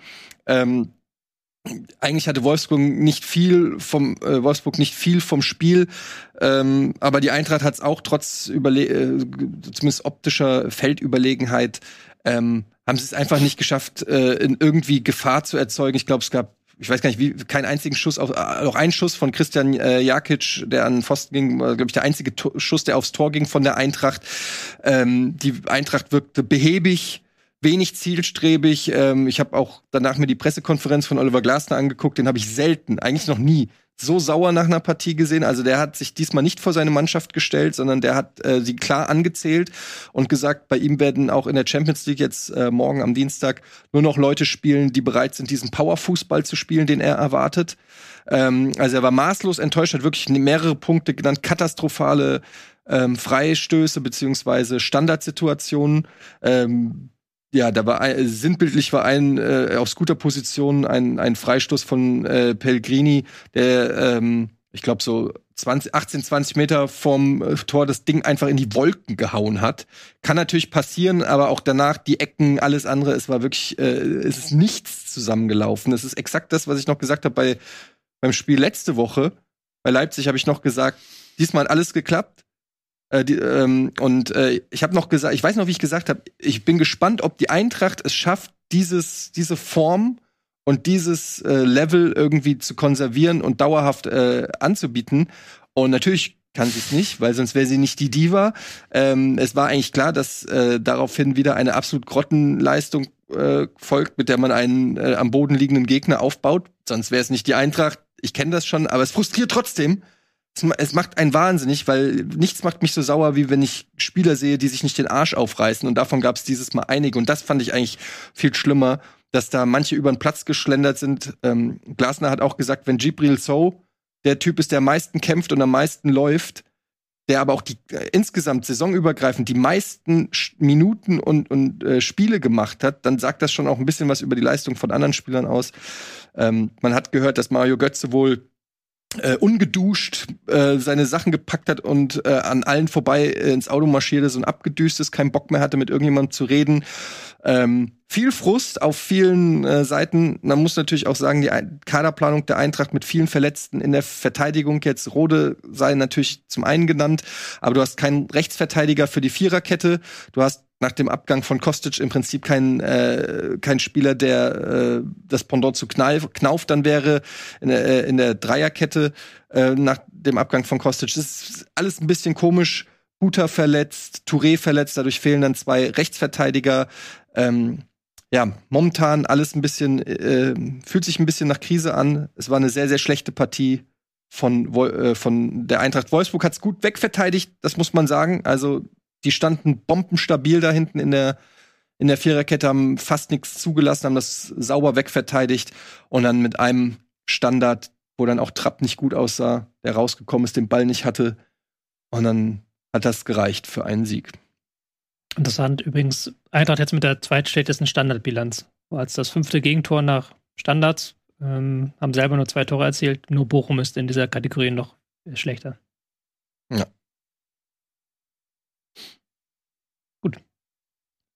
So. Was haben wir noch auf der Liste? Ähm, jetzt haben wir Leverkusen mit aufsteigender Tendenz. holen einen Punkt bei Hertha BSC Berlin. Es war das Kellerduell, Platz 17 Leverkusen gegen Platz 15 Hertha BSC, äh, ein 2 zu 2, ähm, wobei alle vier Tore in der zweiten Halbzeit gefallen sind. Und ähm, ja, auch dort muss man sagen, Leverkusen erstmal, Entschuldigung, ich muss aufstoßen, auch kurz vor Schluss, oder was heißt kurz vor Schluss, in der äh, 79. Minute überhaupt erst den Ausgleich geschossen hat. Ähm, trotzdem war das gar nicht so eine schlechte Leistung, finde ich, von Leverkusen. Es war wirklich aufsteigende Tendenz, würde ich sagen. Leverkusen hat momentan das Problem Chancenverwertung. Also sie hatten einige, also sie hatten das Spiel gegen Mainz dabei, was sie gewonnen haben mit etwas defensiver Leistung, jetzt wieder mit einer offensiveren Aufstellung auch angefangen. Ähm, aber die Chanceverwertung, also die hatten jetzt auch gegen ähm, Hertha Chancen. Klar, mit ihrem offensiven Ansatz lassen sie hinten immer etwas zu und Hertha ist im Konter sehr, sehr viel besser geworden als vergangene Saison. Aber eigentlich hätten sie das Ding schon länger klar machen können. Jetzt gegen Hertha haben sie aber nicht hinbekommen. Ich glaube, dass die große Diskussion war ja dann am Ende das, das, das Elfmeter-Ding da gegen, ich glaube, wer war es, der da die Hand, Tapsoba, der der Ball an die Hand geflogen ist. Genau, ein, ähm, eine Elfer-Entscheidung, die wieder mal für Diskussionsstoff gesorgt hat. Ihr seid so still, Nils, Nico. Ja, ich höre zu. Also ja. die, die ähm, Elfmeter-Geschichte war doch, als er, war das die Geschichte, als er auf der Linie den quasi gegen den Arm bekommen hat? Genau. Und ja, der also, VR sich nicht eingeschaltet hat, war das die Situation oder verwechsel ich das gerade? Nicht auf der Linie, aber der Ball, der Schuss ging halt Richtung Tor und er stand halt so und dann war der Arm abgespreizt. Also unter den Achseln durch der, den Schuss. Der, und ging so gegen die Achseln, genau. Also beziehungsweise hier so an den Oberarm. Ja. Also es gab auf jeden Fall eine Berührung. Es gab eine und Berührung. sie hat auch und der Ball wäre reingegangen, muss man sagen, wenn mhm. der Arm dort nicht gewesen wäre. Das war eigentlich die große Entscheidung. Allerdings war der, ist der Arm nicht zum Ball gegangen, es war eine natürliche Abwehrbewegung. Also er, ist, der stand halt so einfach. Ja. Also er stand halt tatsächlich so da und es war jetzt nicht so, dass er so da stand oder nee. irgendwie so unnatürlich, sondern es war wirklich, der war halt in der Die Frage Bewegung. ist, hätte es trotzdem ich, also ich meine, wenn der Arm dort nicht gewesen wäre, wäre es ein Tor gewesen. Ja, ich durchschaue ja, die haben Regel halt nicht. Ich schaue die Regeln ja, aber auch nur, wenn sie abend dran sind. Also ich hätte jetzt von dem, was, was wir diese Saison schon gepfiffen hätten, das ist eine interessante Frage, die du gerade übrigens stellst. Ja. Was ist, wenn ich mir den Arm abhacke und dann so mache? Ist es dann auch Handspiel? Moment, wenn du den Arm, wenn du den abgehackten wenn ich, wenn Arm jetzt, in der anderen Hand hältst. Ja, genau. Ist das dann Handspiel? Ja, Nö, das ist eine unnatürliche Handbewegung. Aber wenn ich dann quasi dann, hier oben ist ja quasi dann die Schulter, das geht ja dann. Und dann so mache, und dann der Ball da oben. Aber, aber wenn ich mir einen Arm abhacken würde, dann würde ich den noch nicht in die andere Hand, dann würde ich mir irgendwie einen Kopf nageln oder so, um die, um, um die Fläche zu vergrößern. Okay, bei welchem also Thema ich sind wir das hier? Spiel Nee, Entschuldigung, das, das, das war bei der Szene. Ja, ja, lass kurz, mal kurz Nee, bei der Elfmeterszene bleiben. Entschuldigung. Ja, da möchte, da möchte ich nämlich noch zwei Sätze dazu sagen. Wenn du dir anguckst, wofür Werder Bremen einen Elfmeter gekriegt hat und wofür Hertha keinen kriegt, Ja, von deswegen. Bremen erzählen sie was von, von, das ist eine unnatürliche Handbewegung, weil er so den Arm raus und in der vollen Bewegung ist und der andere macht den einen Arm hinter den Rücken und den anderen hat er, naja. Ja, das, also, das ist auch das, was, was natürlich so merkwürdig ist, weil ich halt auch in die Szene gesehen habe, so, ich möchte nicht, dass solche Szenen Elfmeter geben. Das habe ich ja schon ganz oft gesagt. Von mir aus führt einen äh, indirekten Freistoß bei Handspiel im Strafraum. Ich möchte nicht, dass es sowas gibt, weil er hat halt einen Arm. Ähm, die Spieler sollten nicht im Strafraum die ganze Zeit mit den Händen auf dem Rücken rumlaufen müssen, damit sie ja kein Handspiel riskieren, sondern das war halt aber so. Aber eigentlich hätte es doch nach der Auslegung, wie wir sie diese Saison und auch, wie du gerade gesagt hast, beim Werder-Spiel erlebt haben, es gab noch einen anderen Handelfmeter, der auch sehr seicht war in einem anderen Spiel. Ich weiß es gerade gar nicht aus dem Kopf, äh, wo ich auch und nach der Regelauslegung müsste das ja eigentlich Handspiel gewesen sein, so wie wir es erlebt haben diese Saison, so brutal das ist. So. Und dann hatten wir jetzt Ja. letzte, ja, dann hatten wir jetzt die Situation, dass ähm, dass Colinas Erben halt auf Twitter dieses Handspiel quasi verteidigt haben, beziehungsweise dieses Nicht-Handspiel, diese Entscheidung ver äh, verteidigt haben und gesagt haben, ja, aus den und den Gründen kann man das so und so sehen. Und was? Das ist ein Skandal. Hä? Da müssen wir gegen vorgehen. Ich schreibe gleich ein paar angreifen. anonyme Hate-Kommentare. ja, ja, dann halt Lass, lass gegen, das, das, das muss, das muss aufhören da, Colinas Erben. Hat, hat's ja jetzt auch. Ja, und dann haben sie halt so, so. viele, so viele beleidigende Kommentare quasi bekommen, ähm, auch mit solchen Sachen, Geschichten wie geht sterben oder bitte löscht, löscht euch oder äh, das berühmte Hu so äh, Beleidigung, dass sie jetzt gesagt haben, sie machen das nicht mehr. Und ich kann das auch voll und ganz verstehen, weil es gibt nichts Schlimmeres, was du machen kannst, als in, auf Twitter dich irgendwie zur Schiedsrichterentscheidung zu äußern. Weil das triggert die Leute so unfassbar hart, wenn du da irgendwie eine andere Meinung bist. So, selbst bei irgendwelchen 50-50 Entscheidungen kommen dann immer Leute dann, warum das die größte Fehlentscheidung aller Zeiten ist und überhaupt und sowieso. Also es ist unfassbar anstrengend, die- diese, diese ganze Schiedsrichter-Thematik. Ich finde die auch unfassbar anstrengend und ätzend, weil das halt so, die Wellen da so hochschlagen mittlerweile und wir da so eine Perfektion erwarten. Weil wenn du das ganze Spiel gesehen hast, hast du eine Schiedsrichterleistung gesehen, die gut war. Also das war eine gute Schiedsrichterleistung, eine konsequente Ahnung. Äh, man wusste genau, was darf man, was darf man nicht. Die Linie war etwas weitergezogen. So und dann kommt halt diese eine Szene, die halt vielleicht 80 20 oder 60 40 oder wie auch immer ist, wo dann auch mal vielleicht zugestehen muss, dass es einfach keine richtige Entscheidung gibt manchmal. Dass das halt so ist. Egal wie du es entscheidest, ist es blöd. Wenn es keinen Elfmeter Ja, hat ist es blöd. Wenn es Elfmeter machst, ist es blöd. Man muss natürlich sagen, du hast es ja auch schon, glaube ich, in deinem Tweet gesagt, äh, don't kill the messenger sozusagen, äh, dass dass sich da natürlich auch vieles aufstaut. Wir haben hier auch fast jede Woche strittige Schiedsrichterentscheidungen. Du hast diese Wahrgeschichte und so weiter. Und dann bist du mit Colinas Erben natürlich im Internet so eine Art Anlaufstelle. Wobei man sagen muss, Colinas Erben da natürlich schon ähm, eher immer die Seite der Schiedsrichter auch versteht und auch erklärt. Also ich will gar nicht sagen, dass die immer auf der Seite ist, sondern die erklären das halt einfach, Ja. wie es nach Regelauskundung ist. Aber der emotionalisierte Fan, das vielleicht dann auch manchmal nicht so sieht, du bist dann sozusagen die, die erste Abwehrlinie, die dann auch mit Dreck beschmissen wird. Das ist ein undankbarer Job, aber das haben sie sich auch ein bisschen so weit ausgesucht. Also du musst natürlich wissen, wenn ich äh, Schiedsrichter, äh, Schiedsrichterpfiffe im Internet auf Twitter erkläre, in 130 Satzzeichen, dass da natürlich dann auch ein bisschen was auf der Strecke bleibt. Ja, aber ich trotzdem, ich habe das Gefühl, dass es gerade bei so Schiedsrichterentscheidungen noch toxischer wird, was halt so Diskussionen angeht. Und dass da noch mehr Perfektion erwartet wird, was natürlich auch an dem Videoassistenten liegt, klar, dass man jetzt vielleicht sehen, wo man vielleicht früher drüber gegangen wäre, aber auch die gesamte ähm, Vereinsbrille wird, habe ich das Gefühl, immer viel, viel stärker bei vielen Leuten. Also da wird halt sehr viel stärker diese Vereinsbrille noch ausgelebt und gefühlt wird halt jeder Verein beschissen mittlerweile. Also es ist nicht mehr so, es ist nicht mehr so, da ist eine Fehlentscheidung gewesen oder sowas, sondern es ist halt immer so, mein Verein wird systematisch beschissen, so. Ähm, das hat ja selbst Misslint hat jetzt irgendwie in, in einem Interview nach diesem Bayern-Spiel gesagt, wo er dann gesagt hat, ja, da wird wieder ein Bayern-Bonus. Und was hat er gesagt? Ich habe den Wortlaut nicht, nicht im Kopf, aber irgendwie sowas in sowas in Richtung so Bayern-Bonus. Und ich mir so denke, nein, wenn die DFL eins möchte, dann, dass Bayern nicht mehr Meister wird. So. Ähm, man kann über die Schiedsrichterqualität diskutieren, aber da wird halt niemand systematisch beschissen. Das ist halt einfach vielleicht die Schiedsrichter nicht mehr so gut, wie sie mal waren. Aber das ist dann wieder ein anderer Punkt, als dass dein Verein systematisch beschissen wird, angeblich. Ja, es ist halt ein bisschen schade. einfach auch viel ja. mehr Sa ja.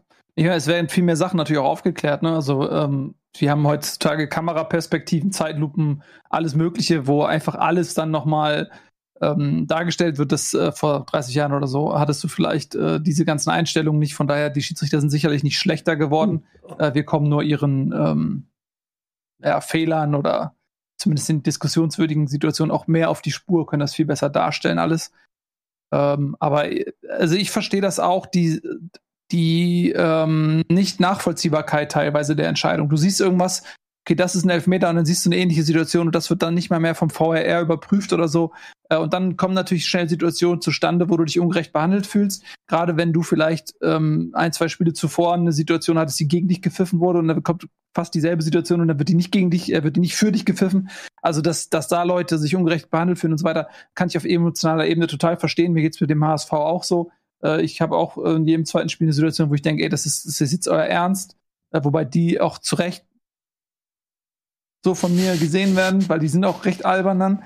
Ähm, so, aber das, äh, wenn es dann jetzt wirklich darum geht, okay, wie kanalisiere ich meine Emotionen, ähm, wenn man dann sagt, okay, ich gehe jetzt zu Colinas Erben und beleidige die einfach mal rauf und runter, dann hast du einfach ein Problem, mit deinen Emotionen umzugehen. Es gibt keine Rechtfertigung dafür, dass deine, dein Frust sich in Beleidigung gegen Dritte kanalisiert. Das kann man ja auch einfach nicht rechtfertigen. Das ist einfach dumm. Dann hast du ein Problem, mit deinen Emotionen klarzukommen, wenn du das machst. Und ähm, deswegen finde ich das sehr schade, weil natürlich dann immer irgendwie das Colinas Erben gehört ein Stück weit zur Fußballkultur dazu. Und äh, es war immer eine Anlaufstelle, äh, wo man dann auch Erklärungen bekommen konnte. Und die versuchen natürlich auch immer die Situation einfach, sie versuchen sie ja zu erklären und sie versuchen ja selbst irgendwie zu sehen, okay, was hat der Schiedsrichter sich dabei gedacht? Natürlich sind sie dem Schiedsrichter immer ein bisschen näher.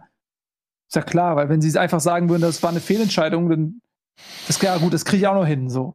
Sie sollen ja versuchen zu erklären, okay, was denkt ein Schiedsrichter in dem Moment? Das ist ja auch ihr Alleinstellungsmerkmal. So, ähm, naja, egal, jedenfalls finde ich, finde ich diese, diese Beleidigung äh, ja. total äh, albern und ich verstehe ich verstehe auch, dass die irgendwann sagen, ey, sorry, das muss ich mir nicht mehr geben. Ich denke, das ist auf jeden Fall, es gibt keine Entschuldigung für diese aus der Anonymität getätigten Beleidigungen. Es ist einfach peinlich. Auf der anderen Seite ist, muss man sagen, es, Twitter ist einfach dieser, dieser dampfende Haufen Kacke teilweise geworden. Äh, es gibt ja nicht umsonst ganz viele Leute, die sich von dieser Plattform auch mittlerweile zurückgezogen haben. Man muss sich halt einfach im Klaren sein, glaube ich, entweder man ist auf dieser Plattform dann muss man es wahrscheinlich einfach ignorieren können oder wegstecken können oder was auch immer.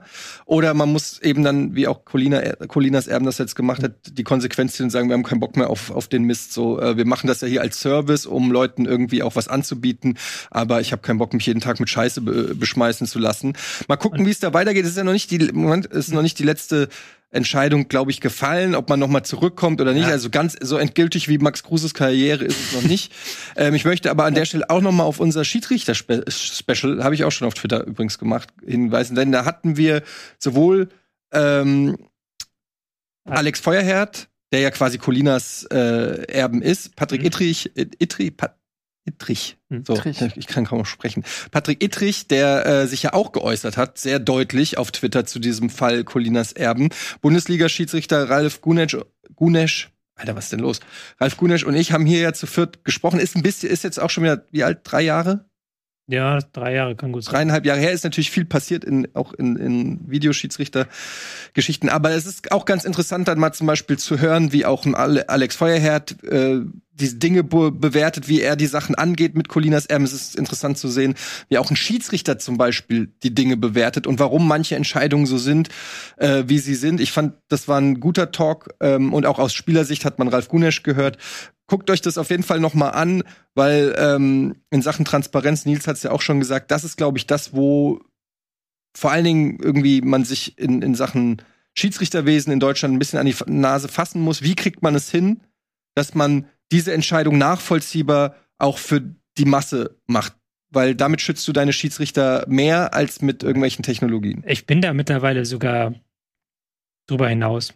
Weil ich mir denke, es ist egal manchmal. Das ist ja auch bei Greenes Erben, kann ja auch einfach Tweets sein, wo sie einfach nur das erklären, wie kam die Entscheidung zustande. Und dann werden trotzdem Leute sagen, die Entscheidung ist falsch. Die sollen einfach die Entscheidung da treffen, die sollen bessere Entscheidungen auf dem Feld treffen. So, das ist vielleicht das, was so man sagen kann. Man muss nicht immer alles 10.000 Mal erklären und dann, wie kam das zustande. Ich würde es schön finden, wenn man es im Stadion halt im sieht, dann einmal auf dem Bildschirm. Das finde ich, das finde ich, glaube ich, eine wichtige Sache. Aber halt immer alles tot zu erklären. So, ich weiß, die Leute wollen das, aber ich bin da anders vielleicht. Sagt der Typ, der drei Bücher über die Doppelsechs geschrieben hat. Ja, aber alles tot zu erklären, was Entscheidungen an Schiedsrichter so. Da gibt es halt okay. Regeln so und dann kann man halt gucken, wie die Regeln sind. Und dann kann man vielleicht nochmal auf die Regel verweisen, aber kann ja jeder auch selbst das Regelbuch in die Hand nehmen. Und bei diesen Beleidigungen noch, da denke ich mir auch immer, ja, Emotionen gehören dazu zum Fußball und ich bin auch jemand, das, auch wenn jetzt jemand sagt, du bist so ein Roboter, aber ich bin auch jemand, der am Stadion dann ist und der dann, wenn dann eine Entscheidung ist, die ich gerade nicht mag, dass ich sage, was soll denn der Scheiß jetzt hier? Und das ist ja dann das einfach. Das war schon Emotionstobi. Das war schon Emotionstobi. Mensch. Aber dann ist ja noch was anderes, wenn du halt in der Situation bist und dann halt, dann sagst du was. Aber wenn du halt dann noch die Zeit hast, da dich hinzusetzen, den Tweet abzuschreiben, da erwartet man doch von den Menschen genug Selbstregulation, dass sie in dem Moment zwischen dem Ärgernis und dem Tweet einmal kurz drüber lesen können, ob sie dann vielleicht das Wort du Vollidiot du einfach rausstreichen aus ihrem Tweet. Dann ist die Aussage immer noch dieselbe. Ja. Hat ja niemand was dagegen. Ich glaube, es gibt keine Rechtfertigung für Beleidigung jeglicher Art. Man kann gerne anderer Meinung sein, man kann auch hitzig diskutieren, aber es gibt einfach eine Grenze und äh, die sollte man dann vielleicht auch einfach nicht ja, überschreiten. Lasst uns noch ein bisschen auf das Spiel eingehen, denn hier gab es ja auch immerhin vier Tore zu begutachten. Äh, ich habe es schon gesagt, es gab eine Leistungssteigerung, äh, zum Beispiel bei Patrick Schick, der wieder getroffen hat, der, glaube ich, auch sein erstes oder zweites Tor erst geschossen hat. Letzte Saison 7 oder 24 Tor, irgendwas so. 28, äh, glaube ich. Ja, ja, auf jeden Fall viele, viele Tore geschossen hat. Diese Saison noch nicht so richtig reingekommen bist, äh, gekommen ist. Und ähm, auf der anderen Seite hatten wir bei Hertha BSC eigentlich auch eine ganz gute Partie, mhm. finde ich. Die haben äh, sich ganz gut präsentiert dieses Mal. Und Marco Richter zum Beispiel mit einem Bombenschuss auch erstaunlich wieder zurückgemeldet. Weil der hat nicht letzte, letzte, letzte Woche auch schon getroffen? Ich weiß nicht mehr. Mein, Zwei Tore hat er schon gemacht. Ja, hat letzte Woche, letzte Woche auch schon ja. gescored, ja. Also der Hertha ist diese Saison sehr, sehr viel besser unterwegs, muss man sagen, als vergangene Saison. Ähm, hatten wir auch schon mehrfach hier gesagt. Weil die haben jetzt wieder ein gutes Spiel gemacht. Das, was ich vorhin über Leverkusen gesagt habe, dass die Chancen hatten, gilt auch für Hertha. Also die hatten auch gute Chancen. Ich finde diese Dreierreihe offensiv sehr viel besser als alles, was Hertha in der vergangenen Saison angeboten hat. Kanga, der in die Tiefe geht, der in den Strafraum auch reingeht, äh, Mijuke mit seinen ähm, Fähigkeiten im 1 gegen 1, Luke Bakio, der dann nochmal so eine Geschwindigkeit reinbringt. Und ähm, dadurch kann dann auch so ein Spieler wie Serda vielleicht mehr glänzen, weil er mehr Zuspiele auch bekommt, weil er seine Läufe nach vorne machen kann und mit im Zusammenspiel mit Ijuke. Ähm, das gefällt mir alles sehr, sehr viel besser als noch in der vergangenen Saison. Auch die Organisation gegen den Ball. Wenn dann halt in die Innenverteidigung kommt, dann wird es halt manchmal so, so schwierig gab eine Situation, die mir im Kopf geblieben ist, wo ähm, Schick sogar noch, glaube ich, den Ball erobert vor der Situation. Auf jeden Fall, dann geht er, kommt Angriff über rechts und Kempf ist eigentlich in der besseren Position als Schick, aber Schick macht dann diese kluge Bewegung, ist dann vor ihm Bann dran, hat dann die Riesenchance.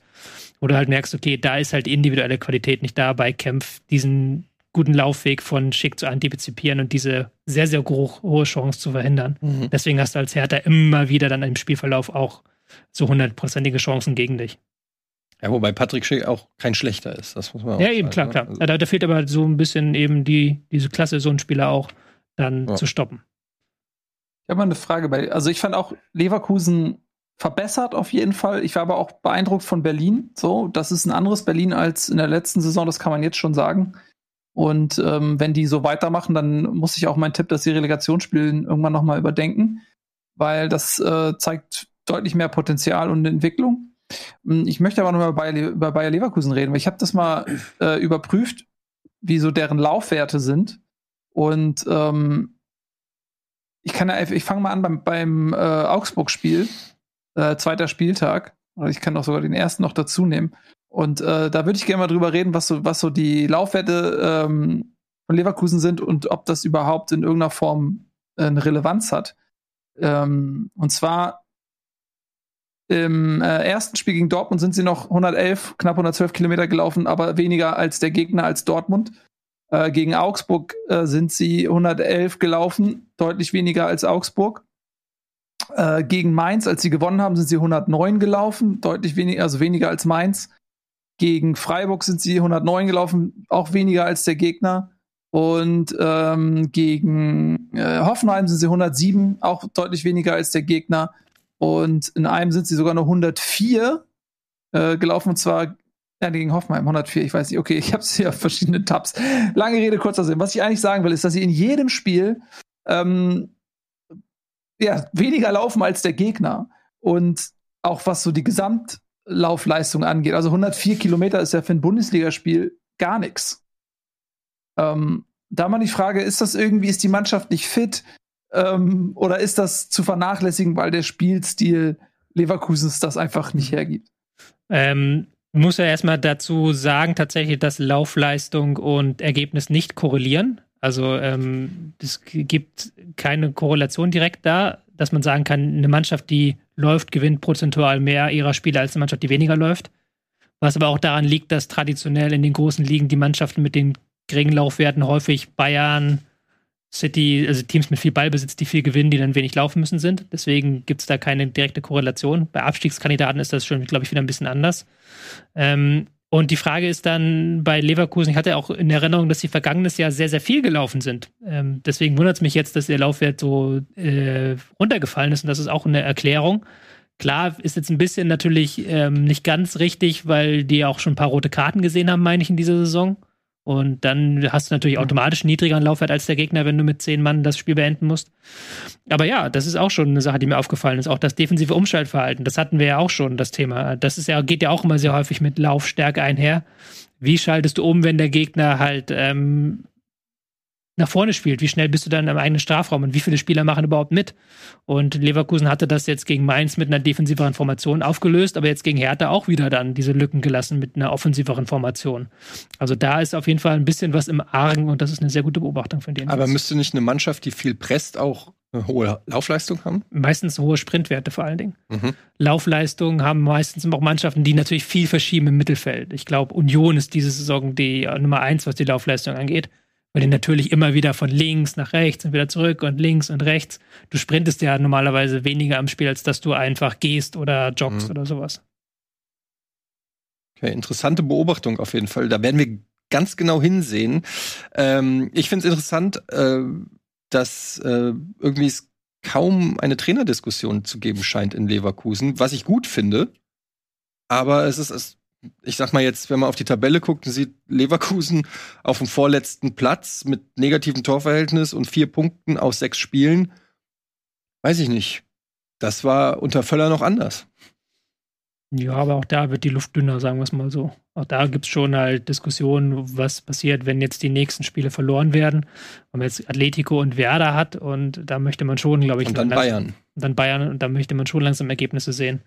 Jetzt wäre ja auch dann der, der interessante Punkt. Hat mich auch ein bisschen gewundert. Also Tedesco war klar wegen den kurzfristigen Ergebnissen bei Reis, weil ich glaube, wir haben doch eine Länderspielpause jetzt auch, die bald ansteht. Ich weiß nicht, ob mhm. schon nächste mhm. Woche oder übernächste Woche. Nee, nächste ist noch Spieltag und dann. Dann ist Länderspielpause. Das wäre ja dann eigentlich dann der Punkt, wo man. Ja, allerdings hast du dann, also, ja gut, dann wird das Spiel gegen Bremen, zu Hause gegen Bremen von Leverkusen, vielleicht das Entscheidende. Auf der anderen Seite hast du dann die Länderspielpause und musst dann direkt gegen die Bayern ran er kann dann natürlich so ein Trainerwechsel äh, auch direkt wieder verpuffen. Eigentlich willst du das immer, willst den Trainer erst nach den Bayern wechseln.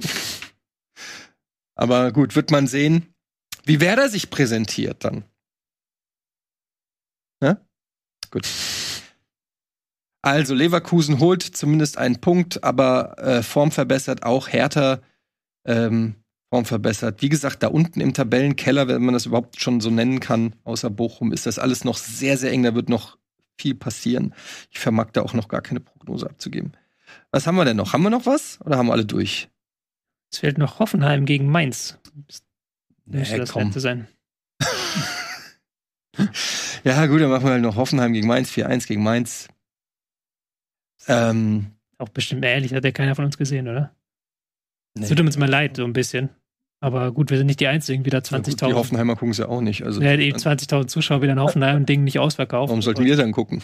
Meint es auch nicht so weit entfernt von Hoffenheim, darf man fairerweise dazu sagen. Das ist jetzt nicht der unendlich lange Weg für ein Auswärtsspiel. Ja, die rote Karte gegen Hack war, glaube ich, so der Punkt, wo dann das Spiel endgültig ja. entschieden war. 50 Minuten Mainz in Unterzahl. Hm.